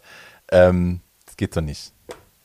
Danke. Ich muss dir aber sagen, dass das Feedback, was kam, so krass war. Es haben mir so viele Menschen geschrieben, die ähm, sich bedankt haben, dass ich so offen darüber hm. so offen darüber gesprochen habe. Danke für deinen Mut und deine Offenheit. Ja, ja fuck you. Und das war äh, tatsächlich ähm, so ein Punkt, wo ich dachte, vielleicht ist es wichtig, das auszusprechen. Mhm. Du hast das ja auch so offen getan, auch mit mit Charlotte, mhm. dass ich auch dachte, okay, mach das, das ist das ist richtig. Du hast Reichweite mhm. und nicht nur Reichweite, sondern damit auch Verantwortung. Mhm. Und wenn man mit dem Teilen dieser Erfahrung dazu beiträgt, dass es andere Menschen leichter ja. haben, wie es dann auch war, als das, als die erste E-Mail kam, hey, ich habe mich dank dir übrigens getraut, mich zu mhm. outen. Und dann ist das äh, ein, ein Gefühl, was ich so in meinem Leben noch nie hatte und wofür ich sehr dankbar bin. Es ist tatsächlich, also es ist, ich bin, also ich, ne, ich hab, bin, wie sage ich denn das jetzt? ich bin kein Mensch, der auf sein Leben guckt und sich denkt, oh mein Gott, habe ich ein geiles Leben gehabt und was muss ich stolz auf mich sein? So ist mhm. es nicht. Ähm, ist auch schon ganz schön viel dabei, wo ich denke, oh mein Gott, hm, das hätten wir auch anders machen können. Aber ich muss wirklich sagen, worauf ich uneingeschränkt stolz bin, ist genau das, dass ich weiß, ich habe einfach durch das Feedback, das ich bekomme von Menschen, ich habe eine Handvoll Leuten oder vielleicht auch zwei, drei Hände voll, ähm, tatsächlich geholfen, ihr Leben besser leben zu können und Schritte zu gehen, die ihnen helfen, ein besseres Leben zu führen. Und if that's all I've ever done, wenn das alles ist, was ich je erreichen werde in diesem Leben, ist es schon eine geile Sache gewesen. So. Absolut, absolut. Und da bin ich verdammt nochmal ja, stolz und ich, drauf. Ich fand es so krass, da so Zuspruch zu bekommen für, obwohl ich selbst gar nicht, äh, mich da noch gar nicht so stark gefühlt mhm. habe, ne, weil ich hab's nicht bewusst getan. Ähm, das war schon echt, äh, echt krass. Weil die Scheiße, die da, also, ich habe ja durch meine Sexualität, dass ich mich irgendwann getraut habe, das auch öffentlich mhm. zu sagen, ähm, bevor ich im Internet gestartet bin und da irgendwie bekannt wurde, ähm, habe ich halt eigentlich nur Ablehnung mhm. öffentlich erfahren. Also egal, ob es in der Innenstadt war, wenn mein Partner und ich Hand in Hand gegangen sind, dass ich angespuckt wurde oder ich so, ich wurde sogar getreten. Äh, wir haben ja noch den Vorfall ähm, während der Friseurausbildung. Was passiert? Ja, ja, genau, wo ich, wo ich von der Erzähl Arbeit nach Hause uns das komme. Mal. Genau. Ähm, damals noch bei Mama gewohnt und dann nach Hause gekommen und dann am Supermarkt da warst du schon vorbei geoutet, in der ne? Dunkelheit. Ja, genau. Und das war halt so, dass, dass ich immer sehr lange noch im Salon blieb und das ganz toll fand, weil mein äh, Chef selbst in, in einer Beziehung mit einem Mann, also auch verheiratet mhm. war und ist und ähm, das fand ich irgendwie toll. Das hat mir, ich habe mich da sehr wohl, wohl gefühlt. Das war so ein zweites Zuhause irgendwie. Ja, ne? da konnte es Deutschwohl sein. Total. Ja. Genau. Und wenn ich gefragt wurde, bist du schwul? Ich gesagt, ich glaube, ich bin bi. dann ist das, äh, da, da haben die mich dann immer angeguckt und haben gesagt, das ist vollkommen in Ordnung. Auch das ist okay, aber sie wussten ja. eben, sie wussten eben, dass das mein Weg ja, war, ähm, bis ich mich ja. irgendwann getraut habe, das Ganze auszusprechen. Und als ich das dann tat, gab es dann ein großes Surprise. da bin ich dann den einen Abend nach Hause und am Supermarkt vorbei in der Dunkelheit und es stand ein ein äh, Nazi, ich spreche es mhm. einfach aus, ja, bitte. ist, mit seinen Kumpels und ähm, man kannte sich. Es war immer in Ordnung, man hat sich nichts zu sagen gehabt und dann gab es aber tatsächlich, äh, dass ich angesprochen wurde und ähm, ich dachte, scheiße, was machst du denn jetzt? Mhm. Wie kommst du aus der Nummer raus? Du antwortest einfach gar nicht. Du sagst gar nichts mehr. Und das äh, gab dann Provokationen. Und der dann, hat dich quasi vor den anderen auch geoutet in dem Moment, ne? Der Ja, hat ja, quasi total, gesagt, genau. äh, stimmt es, dass du schwul bist oder was wahrscheinlich? Irgendwie so. Ja, er hat es angesprochen Mhm. und dann dachte ich so, oh scheiße. Und er hat dann aber vor seinen Kumpels, obwohl er mich erkannte, dann äh, da den Macker gemacht und dann gab's dann Rangeleien und ich wurde geschubst und äh, getreten und dann dachte ich, scheiße, du musst hier weg, du Mhm. musst hier weg, du musst hier weg. Da habe ich das erste Mal Todesangst Mhm. gehabt. So richtig, richtig krass. Und dann klingelte mein Handy und ich zog mein Handy sofort aus der Tasche Mhm. und hab dann bin dann ran, ich weiß gar nicht mehr genau, was ich gesagt habe und sah in dem Moment von vorne äh, Autolicht, was näher kam. Und hab dann gesagt, meine Mama war dran und wollte einfach nur wissen, Mhm. ob ich äh, angekommen bin und auf dem Weg von der Bushaltestelle nach Hause bin und ich habe dann irgendwie gesagt, ja, ich kann dein Licht schon sehen, cool, dann kannst du mich ja direkt mitnehmen. In der Hoffnung, dass die Typen denken, okay, hier ist jetzt Schluss. Genau, und das war's dann tatsächlich auch. Dann gab's noch einen dumpfen Schlag Mhm. auf den Rücken und ähm, das war aber leider kein Schlag, sondern äh, ein äh, ja, so kurzer Schraubendreher, der dann in meinem Rücken landete. Und da war vorbei. Da habe ich äh, mich nicht mehr draußen aufgehalten, nur noch tatsächlich, um zur Arbeit zu kommen und habe in diesem Schritt zurück, Ort- Schritt zurück. Du hast momentan noch einen Schraubenzieher im Rücken stecken, einen Schraubendreher, wie ihr Mhm. Fachmänner sagt. Ähm, what the fuck? Was ist dann passiert? Du hast das Ding im Rücken, die, sind die weggerannt?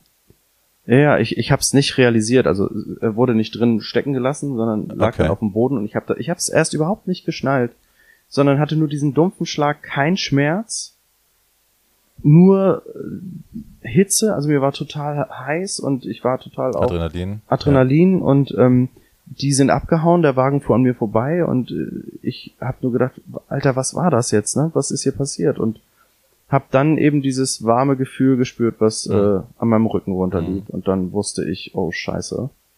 Und habe dann geguckt und gefasst und mich gedreht und sah dann eben den Schraubendreher, der äh, da auf dem Boden lag. Und das war dann tatsächlich deren Waffe. Aber ich habe Ich meine, also in meiner Welt ist sowas versuchter Totschlag oder so. Also ich meine, das ist ja ein massiver krimineller Akt, jemandem was in den Körper zu stecken. Ähm, angezeigt hast du es aber nicht. mm, Tell me why. Das verstehe ich nicht. Ja, Angst.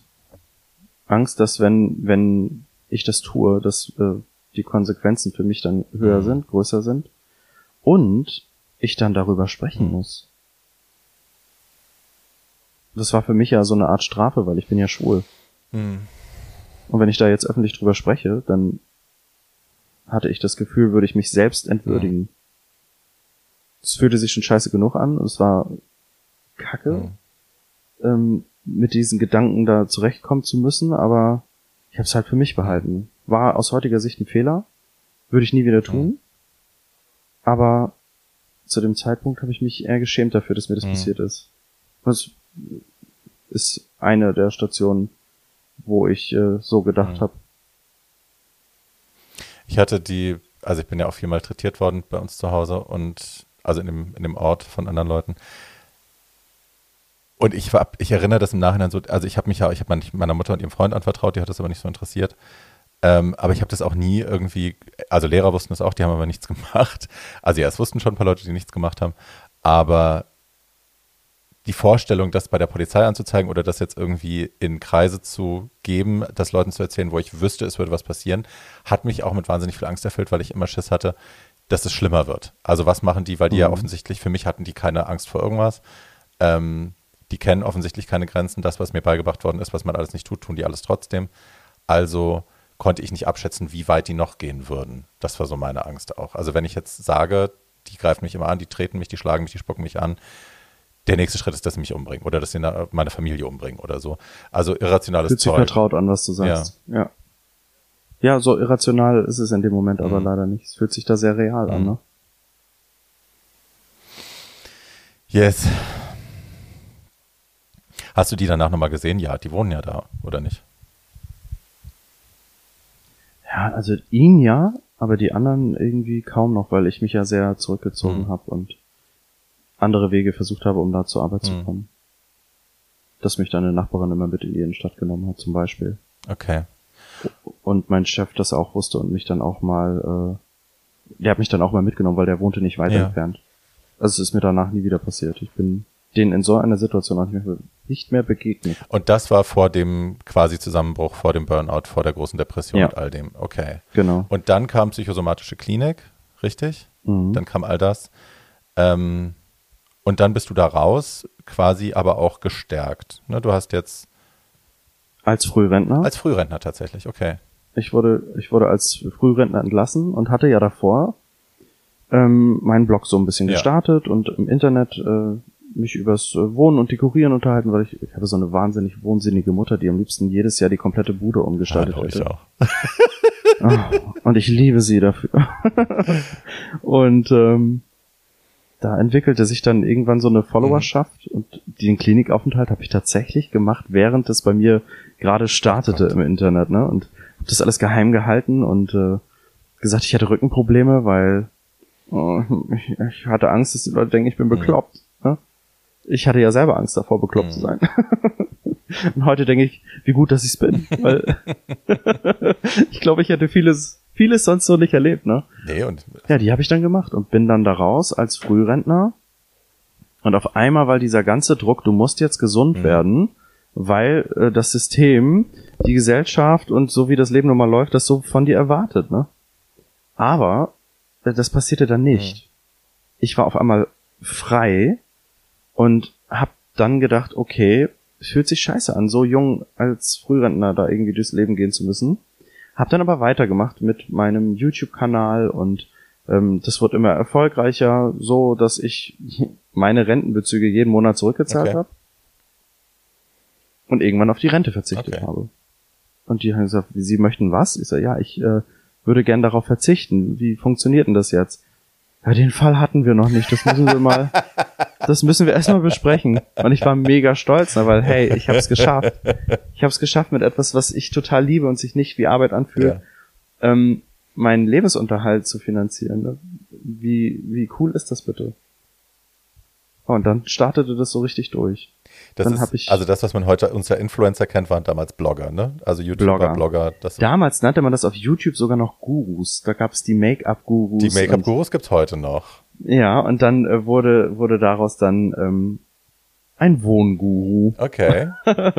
Und ich habe dann eben unter dem Namen Wohnprinz dann so meine Leidenschaft geteilt und ich fand das immer voll strange, weißt du, jemand, der, der in keinem seiner Videos von der Freundin spricht, der äh, Kylie Minogue vergöttert, der äh, irgendwie nur über Dekoration berichtet, dass man den noch fragt, sag mal, bist du eigentlich schwul, ist, als würde man den Weihnachtsmann fragen, sind Sie eigentlich der Weihnachtsmann? Oder mich fragt, ob ich gerne esse. Yes. Hi. Und das war so, das war so krass, ne? Und ähm, ich habe das total genossen, weil ich da, das war so meine, meine Welt, die ich mir da erschaffen Mhm. habe. Ich habe zu Hause in meiner Safe Zone vor der Kamera gesessen, habe in die äh, Kamera gequatscht und alle fanden es toll, ich fand's toll und war einfach ähm, ja auf, auf einem Weg, der sich genau so wie er war richtig angefühlt hat. So, dann hast du also mit dem Bloggen angefangen, auch schnell Geld zu verdienen, konntest deine Rente ablehnen, was ja mega ist. Ähm, und dann ging das, glaube ich, relativ schnell knall auf Fall. Dass dann, also ich erinnere irgendwie, ich erinnere Sonja Kraus, ich erinnere natürlich Charlotte, ich erinnere, was erinnere ich denn noch? QVC warst du auch, du warst ja überall irgendwie eine Zeit lang, ne? Ja, das war total abgefahren. Das war eigentlich immer mein Ziel. Ich habe auch als Kind immer gesagt, wenn ich groß bin, arbeite ich beim Fernsehen. ich fand das irgendwie immer toll. Und meine Lehrerin hatte das dann auch bei der Abschlussfahrt, äh, hatte sie mich, hat sie mich gefragt, ja und? Weißt du denn schon, was du machst? Ich so, ja, ich werde auf jeden Fall beim Fernsehen landen. Sagt sie, das Mhm. wirst du. So ganz selbstverständlich, es war voll gut, als hätten wir so einen Pakt geschlossen. Ne? Mhm. Ja, und das war dann auch so, dass ich durch YouTube, dass ich mich da gezeigt habe, was ich so mache und wer ich bin und dann klingelte Sat1 irgendwann tatsächlich an und meinte, hey, du und Sonja Kraus, ihr sollt eine neue Einrichtungsshow bekommen. Damals Arbeitstitel Das perfekte Zimmer Mhm. als äh, Pendant zum perfekten Dinner und äh, das war voll krass. Ich saß auf einmal neben neben dieser blonden äh, wilden Frau, die total genial äh, auch äh, mich begrüßt Eine Cis hat. Drag Queen, ich Ja, liebe sie. Sie ist echt der Hammer und sie meinte dann auch zu mir, du hattest gestern das Moderatorentraining, ne? So, ja. Das war, glaube ich, der Moderationstrainer von Inka Bause damals. Okay. Und ähm, dann sagt sie zu mir, vergiss den Scheiß. Sei, sei einfach du, deshalb haben sie dich gebucht. Ja. Und da dachte ich so, okay, cool. Hast dich dran gehalten? An das, was man mir beigebracht hat. Was sie dir gesagt hat? Was sie mir gesagt hat, ja klar. Ja. das war auch, das war irgendwie total cool. Und sie meinte dann auch, mein Gott, das fühlt sich mit dir so an, als äh, hätten wir das schon ewig gemacht. Und das ging dann in die Marktforschung, ist da zweimal positiv auch rausgegangen, aber der Sender hat sich damals ähm, für Scripted Reality äh, weiterhin entschieden, weil sicheres mhm. Pferd und das lief ganz gut und für mich natürlich eine mega Günstiger Enttäuschung. Günstiger auch wahrscheinlich, ne? Ja. Also. Ich war ja. vorher halt auch schon in etlichen Servicebeiträgen zu sehen bei den öffentlich-rechtlichen mhm. und habe da auch schon viel gemacht. Und ich dachte so, wow, jetzt privat, Sat 1, äh, Familiensender, mhm. das gefällt mir. Und das war echt ein krasser Rückschlag, als dann mhm. äh, der Anruf kam, nee, wir wollen es doch nicht machen. Mhm. Dann äh, war ich aber auf einmal wieder frei, konnte andere Dinge machen und dann äh, hat meine damalige Managerin mich bei QVC untergebracht. QVC ist ja echt ein also ich habe mein Casting da gemacht und da kam es mir sehr sektig vor. Also es ist ja ne, sehr aus Amerika äh, dirigiert und Spürt die man, Regeln, ne? die man auch beim Casting befolgen muss, worauf geachtet wird, wie miteinander umgegangen wird, äh, die, auch wenn du Kritik bekommst, wie die formuliert wird und so, ist alles ultra amerikanisch. Ja. Ähm, und ich fand es unangenehm und habe den Job auch nicht bekommen, wo jetzt ich im Nachhinein echt froh drum bin. Und dann war ich ja Jahre später mit Barbara Becker da, weil die äh, bei QVC eine Kollektion hatte und wir haben dann immer das äh, Tagesangebot gehabt. Da, machst du abends um, ich glaube 23 Uhr, machst du den letzte, die letzte, das letzte Live-Segment für 50 mhm. Minuten. Das wird dann die ganze Nacht wiederholt. Und morgens um fünf gehst du wieder auf Sendung. Das heißt, wir haben zwischendrin, also um zwölf fällt die Klappe, bist du raus, dann musst du erstmal ins Hotel, dann isst du noch irgendwas Kleines, weil du den ganzen Abend da warst, dann gehst du ins Bett. Das heißt, du bist wahrscheinlich um eins, pennst du, wenn du Glück hast. Und da wir um fünf wieder live sein mussten, hatten wir zwei Stunden Vorlaufzeit für Haare Make-up. Das heißt, ja, gehst um eins ins Bett, stehst um drei wieder auf. Ja. So. Und dann hast du aber den ganzen Tag Live-Shows, den ganzen Ganz genau. Tag. Also immer wieder eine halbe Stunde hier, eine Stunde da, da, da, da, da, da, in so ein Stunden Abständen kannst du zwischendrin auch nicht pennen. Mhm. Das ist mörderanstrengend. Die Leute machen sich keine Vorstellung, wie krass das es ist. Und ich bin ja hinter der Kamera. Ja. Also vor der Kamera ist ja noch mal zehnmal krasser. Unfassbar, was diese Leute können müssen und leisten müssen. Ich meine, das ist nicht meine Art von Entertainment. Ich finde es Banane aber ähm, die Anforderungen sind heftig. Mhm. Ich wurde sechs Monate. Wie war das für dich? Also ich bin in das Casting gegangen und habe mich da sehr wohl gefühlt, weil ich das Produkt, was ich dabei hatte, eine Duftkerze. Ich bin ja ein absoluter mhm. Raumduft-Fan und mhm. mittlerweile auch äh, Berater, was das angeht. Ne? Mhm. Ähm, und hatte eine Duftkerze dabei, die ich in- und auswendig kannte. Nicht nur das, das, Produkt selbst, sondern die Geschichte des Unternehmens und ähm, konnte mich damit identifizieren, weil es mich begeisterte. Also war das Casting für mich schon eine krasse Drucksituation, aber ich habe das geschafft und während des Castings ähm, hat man dem Management schon Bescheid gegeben, ja, den Jungen, den nehmen wir und ich hm. ich erinnere mich, ähm, dass es damals mit Harald Glöckler da vorbeiging und ähm, hm. man ein neues männliches Gesicht wollte und das war dann ich als einer der jüngsten Experten bei QVC. Hm. Da bist du ja wie eine Kommode und in jeder Schublade ist äh, Produktwissen und die mhm. Moderatorinnen und Moderatoren, die öffnen dann die Schubladen. Ich weiß dann genau, bei mhm. welchem Punkt ich äh, welche Schublade mit welcher Information öffne mhm. und wurde da auch echt gut vorbereitet. Die Schule, die ich da gemacht habe, also ein halbes Jahr hat die hat es gedauert, bis ich dann auf Sendung ging. Mhm. Das war schon krass. Also ich bin tatsächlich dafür sehr dankbar. Aber es ist, wie du sagst, richtig, richtig, richtig heftig ich kann mich noch an meine erste Show erinnern. Ich war so aufgeregt, dass mir kotzübel wurde und ich während der Live-Sendung überlegte, in welches Gefäß. Und ich guckte mich um und man sieht das auch, wenn man diese Aufzeichnung sieht, dass ich gucke, Mensch, ist hier irgendwo in der Requisite, in der Deko. Oh Gott. es passierte nicht, aber ähm, das war schon echt, äh, echt heftig. Ich habe mich, mich dann von Sendung zu Sendung getingelt, durfte viel Weihnachtsdeko mhm. machen. Später bekam ich eine eigene Bettwäsche ähm, mhm. aus Baumwolle und wirklich toll gewesen. Aber ich merkte eben auch, dass ich scheinbar in diesem Business äh, nicht lange sein könnte, weil eine Freundin meinte auch mal zu mir, die auch aus der Branche kommt, zwei Jahre kannst du es machen und danach solltest du gehen, wenn du hm. danach ähm, in den Medien noch was anderes machen willst, ne? sonst hm. bleibst du da.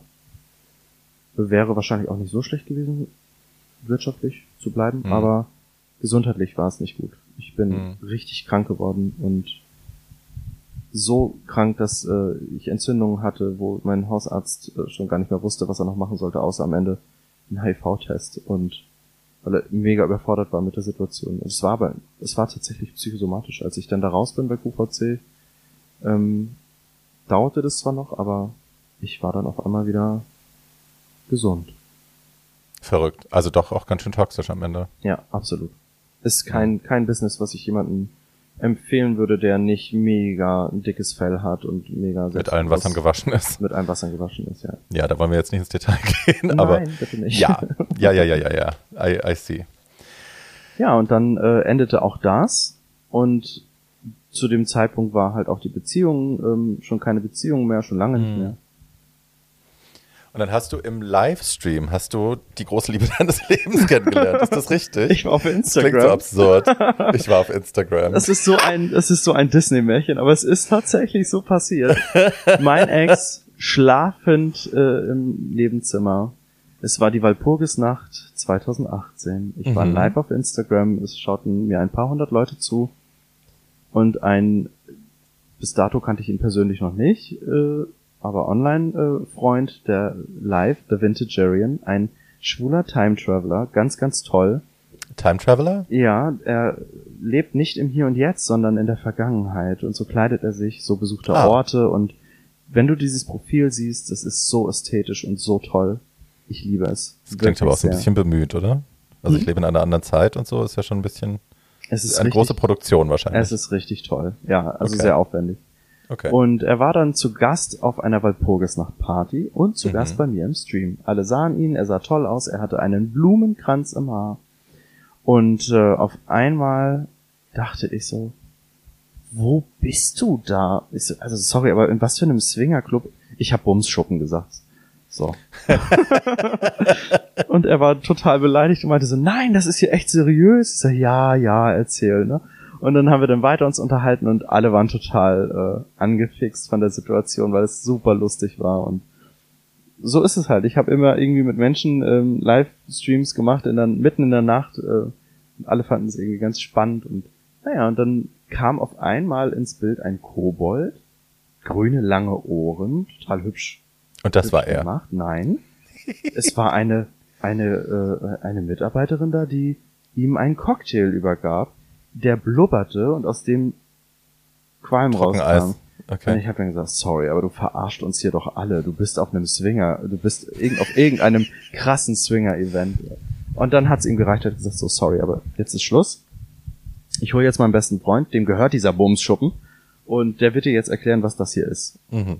Und dann ging er zur Behindertentoilette, die auch mega düster war. Es hing nur eine in so einem Gitter äh, Birne von der Decke und ich immer noch, ich war fest davon überzeugt, das ist Hier ist die Nasszelle, hier passieren die Ja, schlimmen Sachen. Ganz genau. Und den zog er dann da rein und auf einmal äh, kam ein Mann ins Bild, blonde Haare, total tolles Lächeln ähm, und eine Ausstrahlung, die mich sofort in äh, seinen Bann zog. Also ich Mhm. war instant verknallt. Ich, Wow. das habe ich noch nicht erlebt. Und es war so, ich habe so richtig, er kam ins Bild und es ertönte so ein Wow. Es Eine Harfe das- im Hintergrund. Genau, es fehlte nur noch, dass, dass dieses La da da da da da, da dieser Disney-Vorspann, ne? Ja, ja, ja. Und ich merkte, dass auch bei ihm was passierte, weil er voll am Stammeln und Stottern war und äh, hat dann erzählt, dass er, dass das halt äh, sein Baby ist, was er da macht, dass das ein, ein großes immersives Theater ist, eines der größten dieser Art in Europa und äh, 200 Mitarbeiter und ähm, total krasse Fantasiewelt. Alles auf das Thema Grusel, ne? Und das war, Und das muss man sich vorstellen wie so ein Haunted House oder ja, das war in, in einer riesengroßen, auf 6000 Quadratmetern, also es war kein Haus, sondern es war wirklich, Jesus. es war eine alte Zeche in Bottrop, ja. ähm, die Waschkaue, wo sich die Männer damals drin waschen, also es war doch irgendwie auch was Schmutziges. und ähm, da haben die sich dann halt drin gewaschen und naja, da hat er dann eben seine Welt drin aufgebaut. Seine äh, Gruselwelt, die er damals äh, erschaffen hat auf dem Dachboden der Familienvilla in Reisdorf bei Kiel. Da müssen wir kurz mal drüber sprechen, weil äh, Familienvilla ist jetzt in Anführungsstrichen, weil die haben da ja, eigentlich war das ein Ferienausflugsziel auch, so ein. Restaurantbetrieb. Die Villa Und unten- war da echt Kult, genau. Unten haben Papi und Mami äh, Busladung von Touris mit Schlagergesang unterhalten. Also es ist eher so Ja. Musikantenstadel unten und Horrorbude oben drüber oder was? Ja, das musst du, das kannst du dir genauso vorstellen. Die, die Männer in der Familie haben irgendwie immer schon verrücktere Dinge gemacht. Mhm. Äh, Einer seiner Vorfahren äh, ist äh, tatsächlich der Entdecker von Troja. Also die Männer, die sind da alle irgendwie total total krass. Und Wie der Entdecker von Troja. ja, ja, der hat den Schatz des Priamus entdeckt und äh, Troja entdeckt. Ach, ja, ja. Quatsch. Ist eigentlich äh, äh, unter den, den äh, Forschern und, und äh, Archäologen sehr, sehr berühmt. Na Mensch. Und äh, so war es dann, dass sich das wohl irgendwie auch von Generation zu Generation übertragen hat und in der Familie verbreitet. Der Pioniergeist. Mhm. Okay. Sein Papa hat da einen großen Vogelpark äh, gemacht und ein Restaurant mit diesem Musikantenstadel. Die Eltern haben da zusammen gesungen und es war richtig heile Welt. Also richtig toll. Wenn ich die Bilder sehe, denke ich dann, wow, da hätte ich auch gern meine Kindheit verbracht, ne? Really? Im Musikantenstadel? Ja, doch. Ich bin sehr, sehr, sehr musikalisch und Okay. äh, alleine das drumherum, weißt du, die Villa an, an einem Wald gelegen, ein Tal Ja, ja, okay. und alles ganz, ganz, ganz, ganz krass Bilderbuchmäßig. Und Mhm. ähm, da haben sie dann irgendwann, er und seine Schwester, sich überlegt, wie können wir denn unsere Eltern hier supporten? Und haben sich dann, weil beide totale äh, Show- und äh, Filmfans sind, sich was überlegt, dass sie an Halloween doch einfach ein bisschen was Gruseliges machen können. Das gab's in Deutschland noch nicht so krass, ne?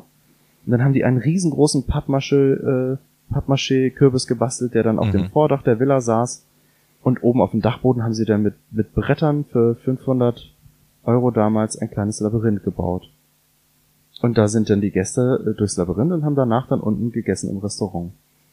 Da gab's dann Fledermaus, äh, gebratene Fledermaus und so. Also sie, total fantasievoll, was sie da gemacht haben. Sweet. Und das ist explodiert. Also die haben äh, Besucherzuwächse gehabt ohne Ende.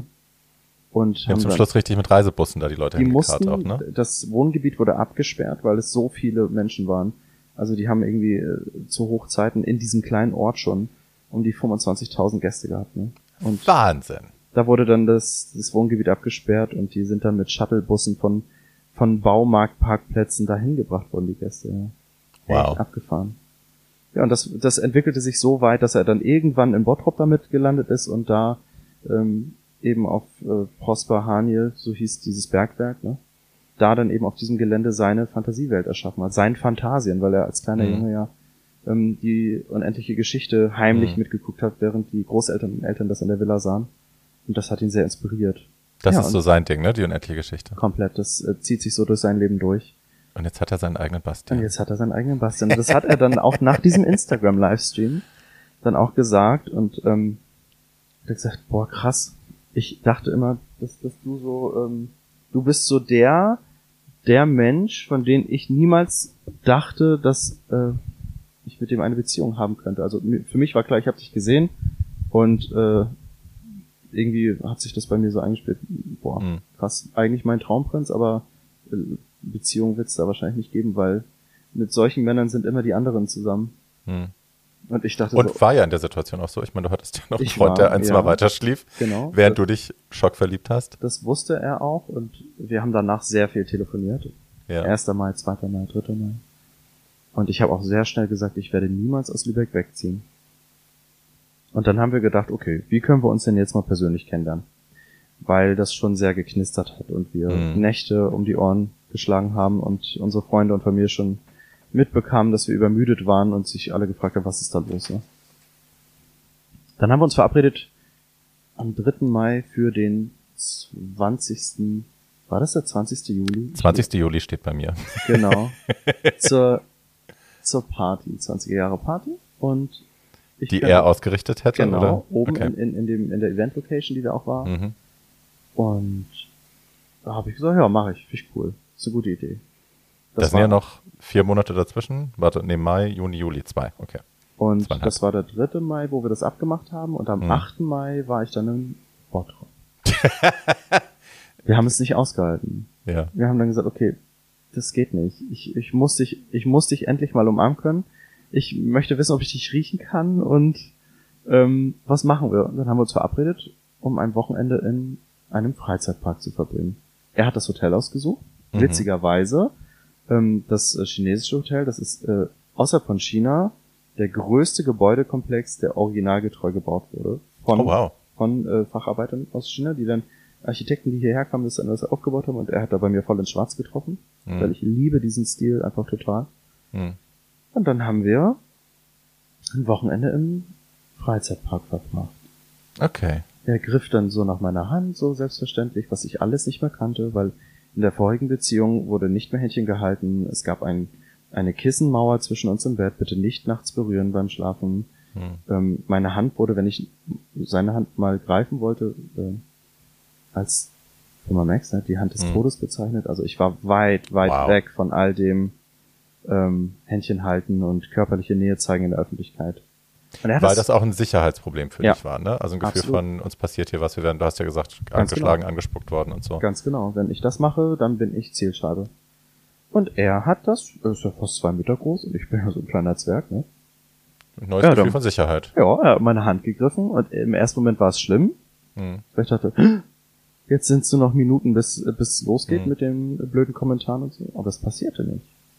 Und ich fühlte mich voll toll und war total geflasht von ihm, mit was für einer Selbstverständlichkeit er hm. meine Hand gegriffen hat, mich in den Arm genommen hat, mich geküsst hat und ich dachte so, wow, was ist das hier, was erlebe ich hier gerade? Hm. Und ach, die beiden Nächte, die wir da verbracht haben, haben wir nackt im Bett gelegen und es ist mhm. nichts passiert. Es ist nichts passiert, What? außer, dass wir uns beide Nächte lang durch Geschichten aus unserem Leben erzählt haben, witzige Geschichten und wir haben nur gelacht.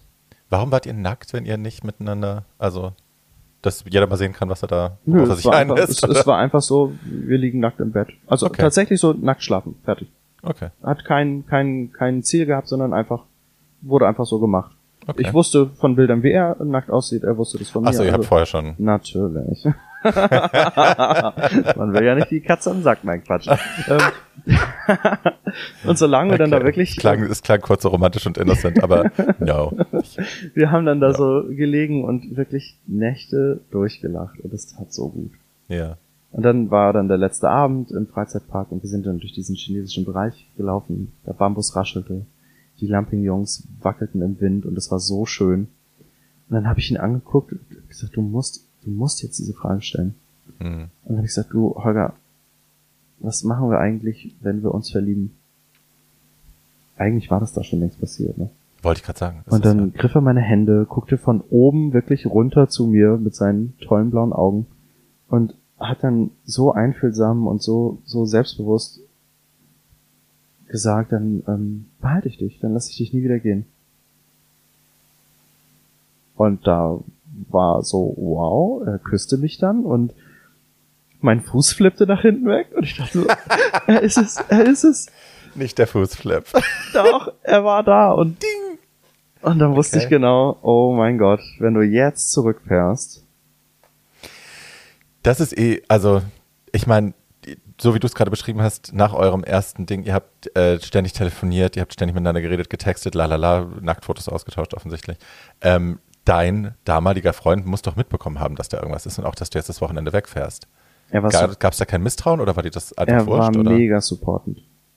Von Anfang an? Von Anfang an wow. hat er das gesagt. Mach das, fahr dahin, hab eine tolle Zeit. Ich möchte, dass du glücklich bist. Bin ich ihm heute noch sehr, sehr dankbar dafür. Mhm. Ich habe das auch immer alles geglaubt, bis ich äh, irgendwann mal mit Live und Holger abends äh, Glückskeksrunde gemacht habe.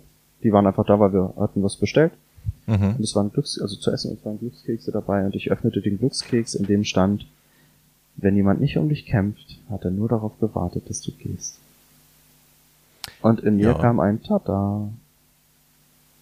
Ja, also ich, ja, ich glaube, es gibt auch Leute, die tatsächlich so reif sind und weit sind, dass sie irgendwie auch sehen können, okay, es hat Aber das war er nicht, weil Freunde und Familie mir berichteten, wie schlecht es ihm ging und das, hm.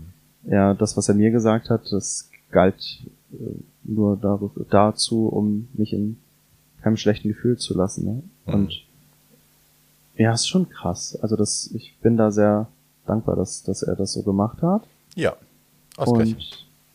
Und, ähm, ich glaube, dass das nicht selbstverständlich ist. Hätte auch ganz anders kommen können. Ja. Und ich habe dann auch mit ihm gesprochen und gesagt, Mensch, ich habe das Gefühl, wenn ich jetzt hier wegfahre, dass, ähm, dass das nicht richtig ist. Ich mhm. möchte gern noch bleiben. Und er hat gesagt, bleib, bleib solange du möchtest. Ich kümmere mich hier um alles weitere. Mach das. Und ich habe es dann Holger auch gesagt, der ein riesen ESC-Fan ist, dass ich gesagt habe, Mensch, ich würde gern noch bleiben und am Wochenende die Eurovision Party, die er immer gemacht hat, er hat jedes Jahr eine mhm. riesen ESC-Party ähm, veranstaltet. Und äh, da hat er gesagt, ja, ich möchte eigentlich auch nicht, dass du gehst. Ich möchte auch noch die Party mit dir machen. Dieses Versprechen, was es war ein Versprechen, wenn du, wenn wir uns verlieben, dann behalte ich dich und lass dich nie wieder gehen. Ich bin nie wieder zurückgegangen. Nur noch, nur noch um ein paar Sachen zu holen, Klamotten. Ja. Und dann äh, folgte das Einreichen der Scheidung im Mhm. Oktober. Also bis dahin Traum, Traum, Traum, Traum, Traum. Ähm, dann wurde es natürlich ein bisschen hässlich mit der Scheidung. Ja, sie wie dauerte das halt so Jahre. ist. Ja, und ja, ja, und auch dann irgendwie hässlich und Schlammschlacht und so, das hatten wir angerissen. Aber ähm, das ist ja, das tut eure Liebe, ihr hat das ja keinen Abbruch getan, ihr habt das ja, Oskarchen ist gut, lass das Mikro in Ruhe. Ach, wie süß, guck mal. Ja, ja. Mausi ist wieder, will sich wieder dazwischen drängen. ähm, du kennst das. Natürlich. Ähm, und was dann aber tatsächlich euch auf eine harte Probe gesetzt hat, glaube ich, ist, ähm, wie das mit diesem Horrorhaus weiterging. Ne? Weil Beziehung war ja erstmal, das war ja alles toll. Mhm. Aber da kam das erst durch Corona, dass es so problematisch wurde, oder war das vorher schon schlimm? Es gab, es gab vorher schon ähm, durch Fehlentscheidungen Hm. ähm, gab es schon die Situation, dass man sich überlegt hat, sich neu aufzustellen mit Hm. Investoren und das funktionierte auch tatsächlich sehr gut, weil es, es ging nicht darum, dass Der Laden lief ja. Das, genau, der Laden lief. Also wir hatten 2019 einen Zuwachs, also Besucherzuwachs von 80 Prozent. Wow. Also besser kannst du ja gar nicht Oscar. zeigen, dass es funktioniert, ne? Aber es waren halt Alt, Altlasten durch Fehlentscheidungen da, die Hm. aber nichts mit dem ähm, laufenden Betrieb zu tun hatten, da aber zugeführt hatten, dass es schwierig wurde, ne? Hm. Und äh, aber die Lösung war da, es, es gab Investoren. Und auch eine tolle, einen tollen Plan, wie man das dann weiterentwickelt. Und dann kam Corona und Mhm. machte das alles zunichte. Und während des ersten Lockdowns hat äh, Holger, seine Schwester und äh, damalige Partner, die waren zu dritt als Geschäftsführer und Gründer, ne? Hm. die, das ist dann verloren gegangen und das war ganz schön heftig Hm. weil ich ja nach Bottrop gegangen bin und ähm, die Menschen, die da gearbeitet haben, die waren so bunt und so unterschiedlich und Hm. das war so ein Dach für alle, ne? Das, das war da bekannt, das Dach für alle, für Menschen, die Hm. Ähm, in Langzeitarbeitslosigkeit waren, weil sie eben nicht in dieses, in diese Welt passten.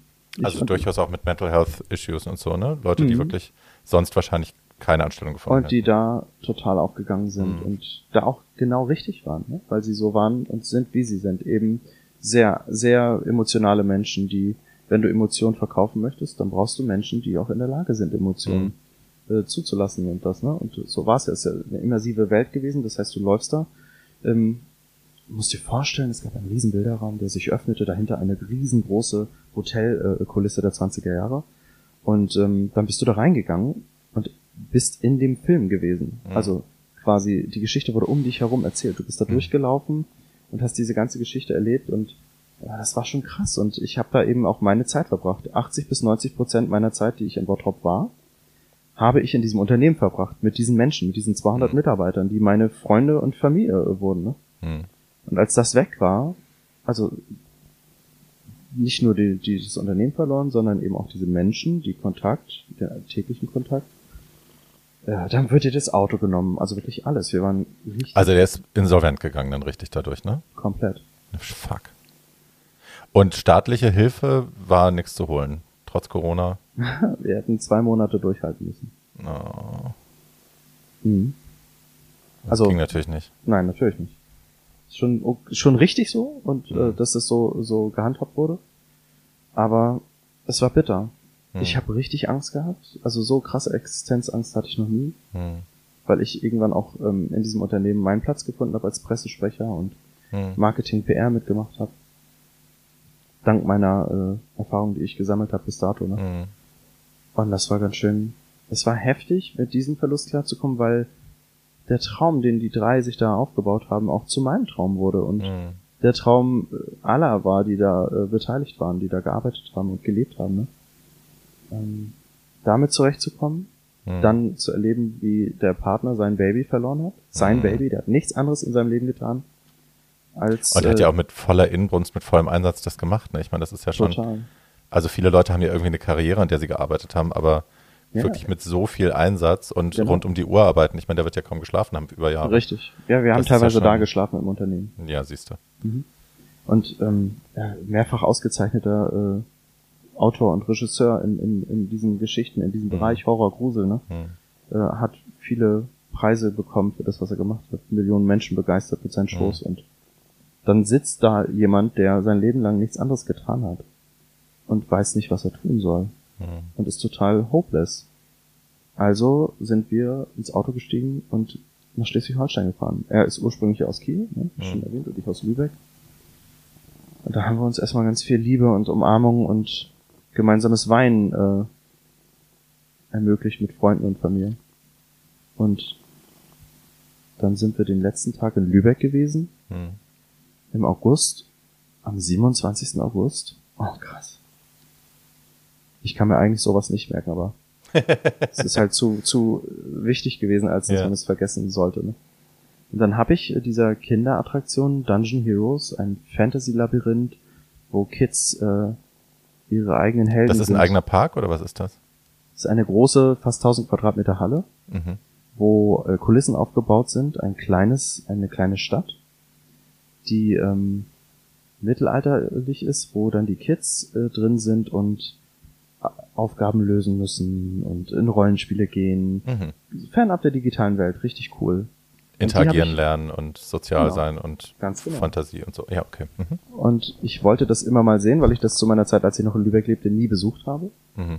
Und habe die auf Instagram angeschrieben. Und der Thorsten, der, der das betreibt und äh, darin äh, unterstützt wird von seinem Ehemann, Mhm. der hat dann gesagt, ja, kommt doch mal vorbei.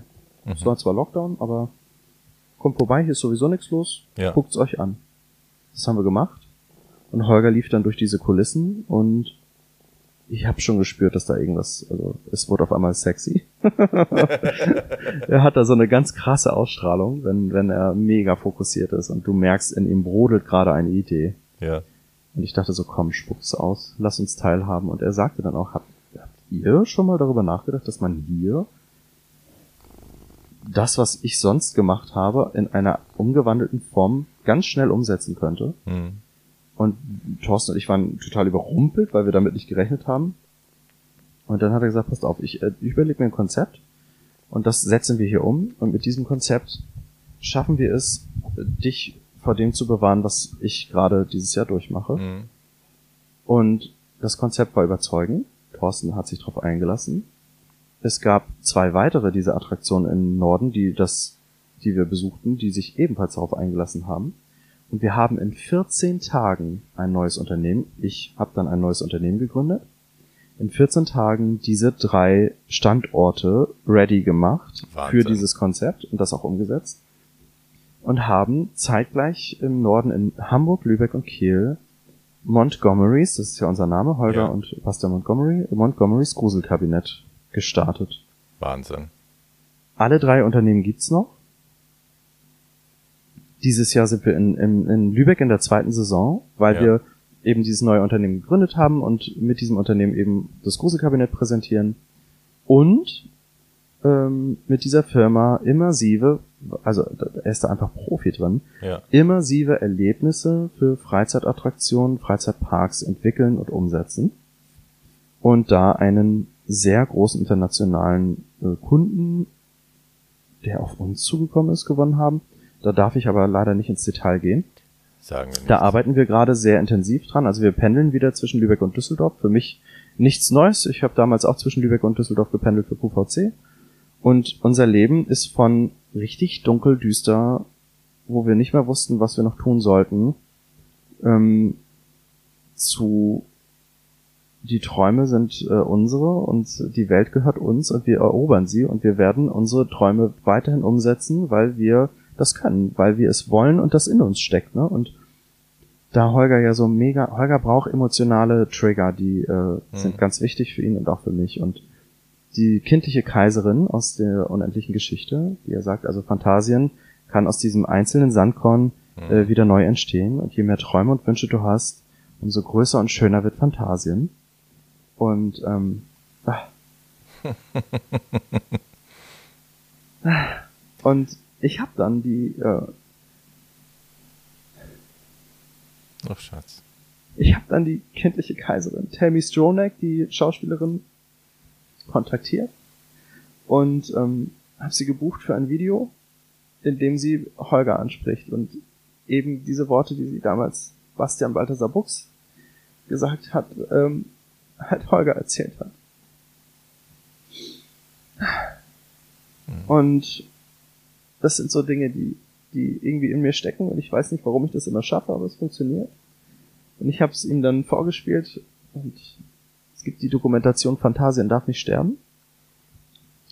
Ähm, das ist die Geschichte von Holger, also mhm. und seiner Schwester und dem Partner, die das zu dritt aufgebaut haben. Eine ganz, eine ganz wundervolle Dokumentation, die zeigt, dass zwei Teenager mit einer geilen Idee und äh, tollen Eltern ähm, und einem mega supportenden Umfeld wirklich alles erreichen können. Und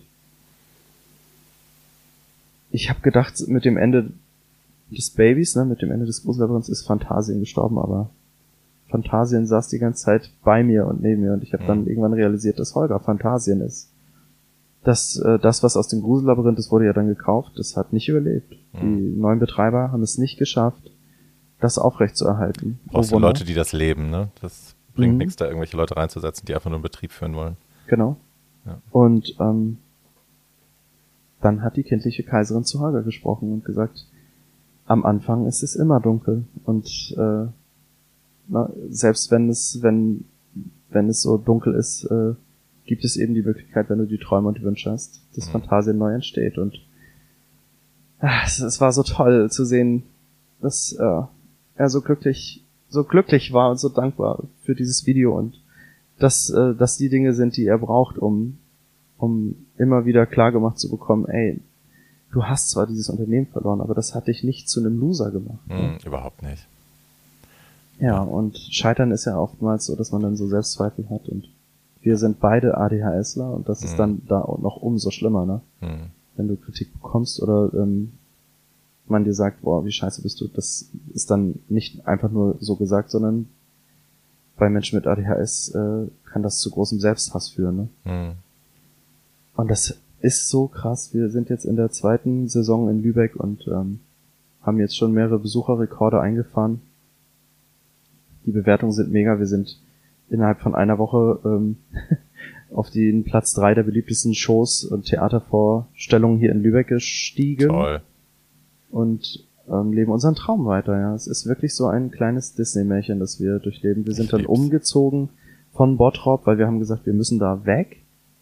Wir wollen äh, in den Norden zurück zu Familie und Freunden und sind dann jetzt im August äh, hierher gezogen wieder mhm. nach Lübeck und leben jetzt witzigerweise hier in der Gegend äh, ist die ist die Steuerberatung, wo wir Kunden sind. Ne? Das ist so eine Villengegend. Holger sagt immer, das ist die Mary Poppins Gegend, weil das hier aussieht wie bei Mary Poppins. Und er sagte dann noch, boah, wie toll wäre das hier zu wohnen. Und ich meinte auch, ja, irgendwie wäre das tatsächlich sehr cool, aber äh, wir können froh sein, dass wir uns gerade so einen alten Toyota für 2000 Euro zurückgearbeitet haben. Ne? Und dann haben wir jetzt dieses Jahr Wohnungssuche betrieben, nachdem alles sich mega entwickelte. Ich äh, mit äh, Wohnprinz wieder durchgestartet bin, jetzt schon das, das dritte Casting äh, gemacht habe, TV-Casting und ein, eine große Show für RTL machen sollte, die habe ich dann aber abgesagt, weil mein Bauchgefühl mir gesagt hat, mach's nicht. Und es entwickelte sich alles so. Ich bin Moderator jetzt für einen großen, für ein großes Freizeitunternehmen geworden, mhm. für deren Live-Shows und Jetzt sind wir umgezogen und haben diese Wohnungsbesichtigung gehabt, die einzige, wo wir eingeladen wurden. Wir haben es dann ins Navi eingegeben, der Name sagte mir nichts äh, von der Straße und dann standen wir in der Mary Poppins Gegend und wohnen jetzt in einer alten viktorianischen Villa unterm Dach und äh, können es nicht glauben, dass wir mit unserem Mindsetting, das wir wieder geschärft haben äh, und durch viele gute Gespräche auch mit unserer Freundin Nadja, die eine Leichtigkeitsexpertin ist, ähm, uns da wieder drauf zu schärfen, dass wir nicht das sind, was wir verloren haben. Hm. Ich finde, das ist eine sehr gute Lektion, die man, wenn man das geschafft hat, mit sowas, mit solchen Verlusten gut umzugehen, die beste, die man da rausziehen kann, ist, dass ich bin nicht mein Scheitern, ich bin nicht mein, ich bin nicht die negativen Dinge, die mir passiert sind, sondern ich, ne, ich bin das wieder aufstehen, ich bin das weitermachen. Ich bin auch mal das liegen bleiben, wenn es mhm. für den Moment wichtig ist, aber ja ich bin eben nicht das Scheitern. Das ist, glaube ich, super wichtig. Und ich wünsche mir, weil ihr auch ne, die kindliche Kaiserin und Fantasien, weil du das so oft zitierst, ähm, das neue Erschaffen von Fantasien fordert ja auch einen hohen Preis. Ne? Also der, mit jedem Ding, was er sich wünscht, vergisst der wieder was Altes und so. Ich hoffe, das bleibt euch erspart. Ähm, ne? Ich finde aber, sich an die Sachen erinnern, die schiefgegangen sind, das finde ich auch sehr gut. Ähm, weil man dann eben ne, auch weiß, was man hinter sich gelassen hat.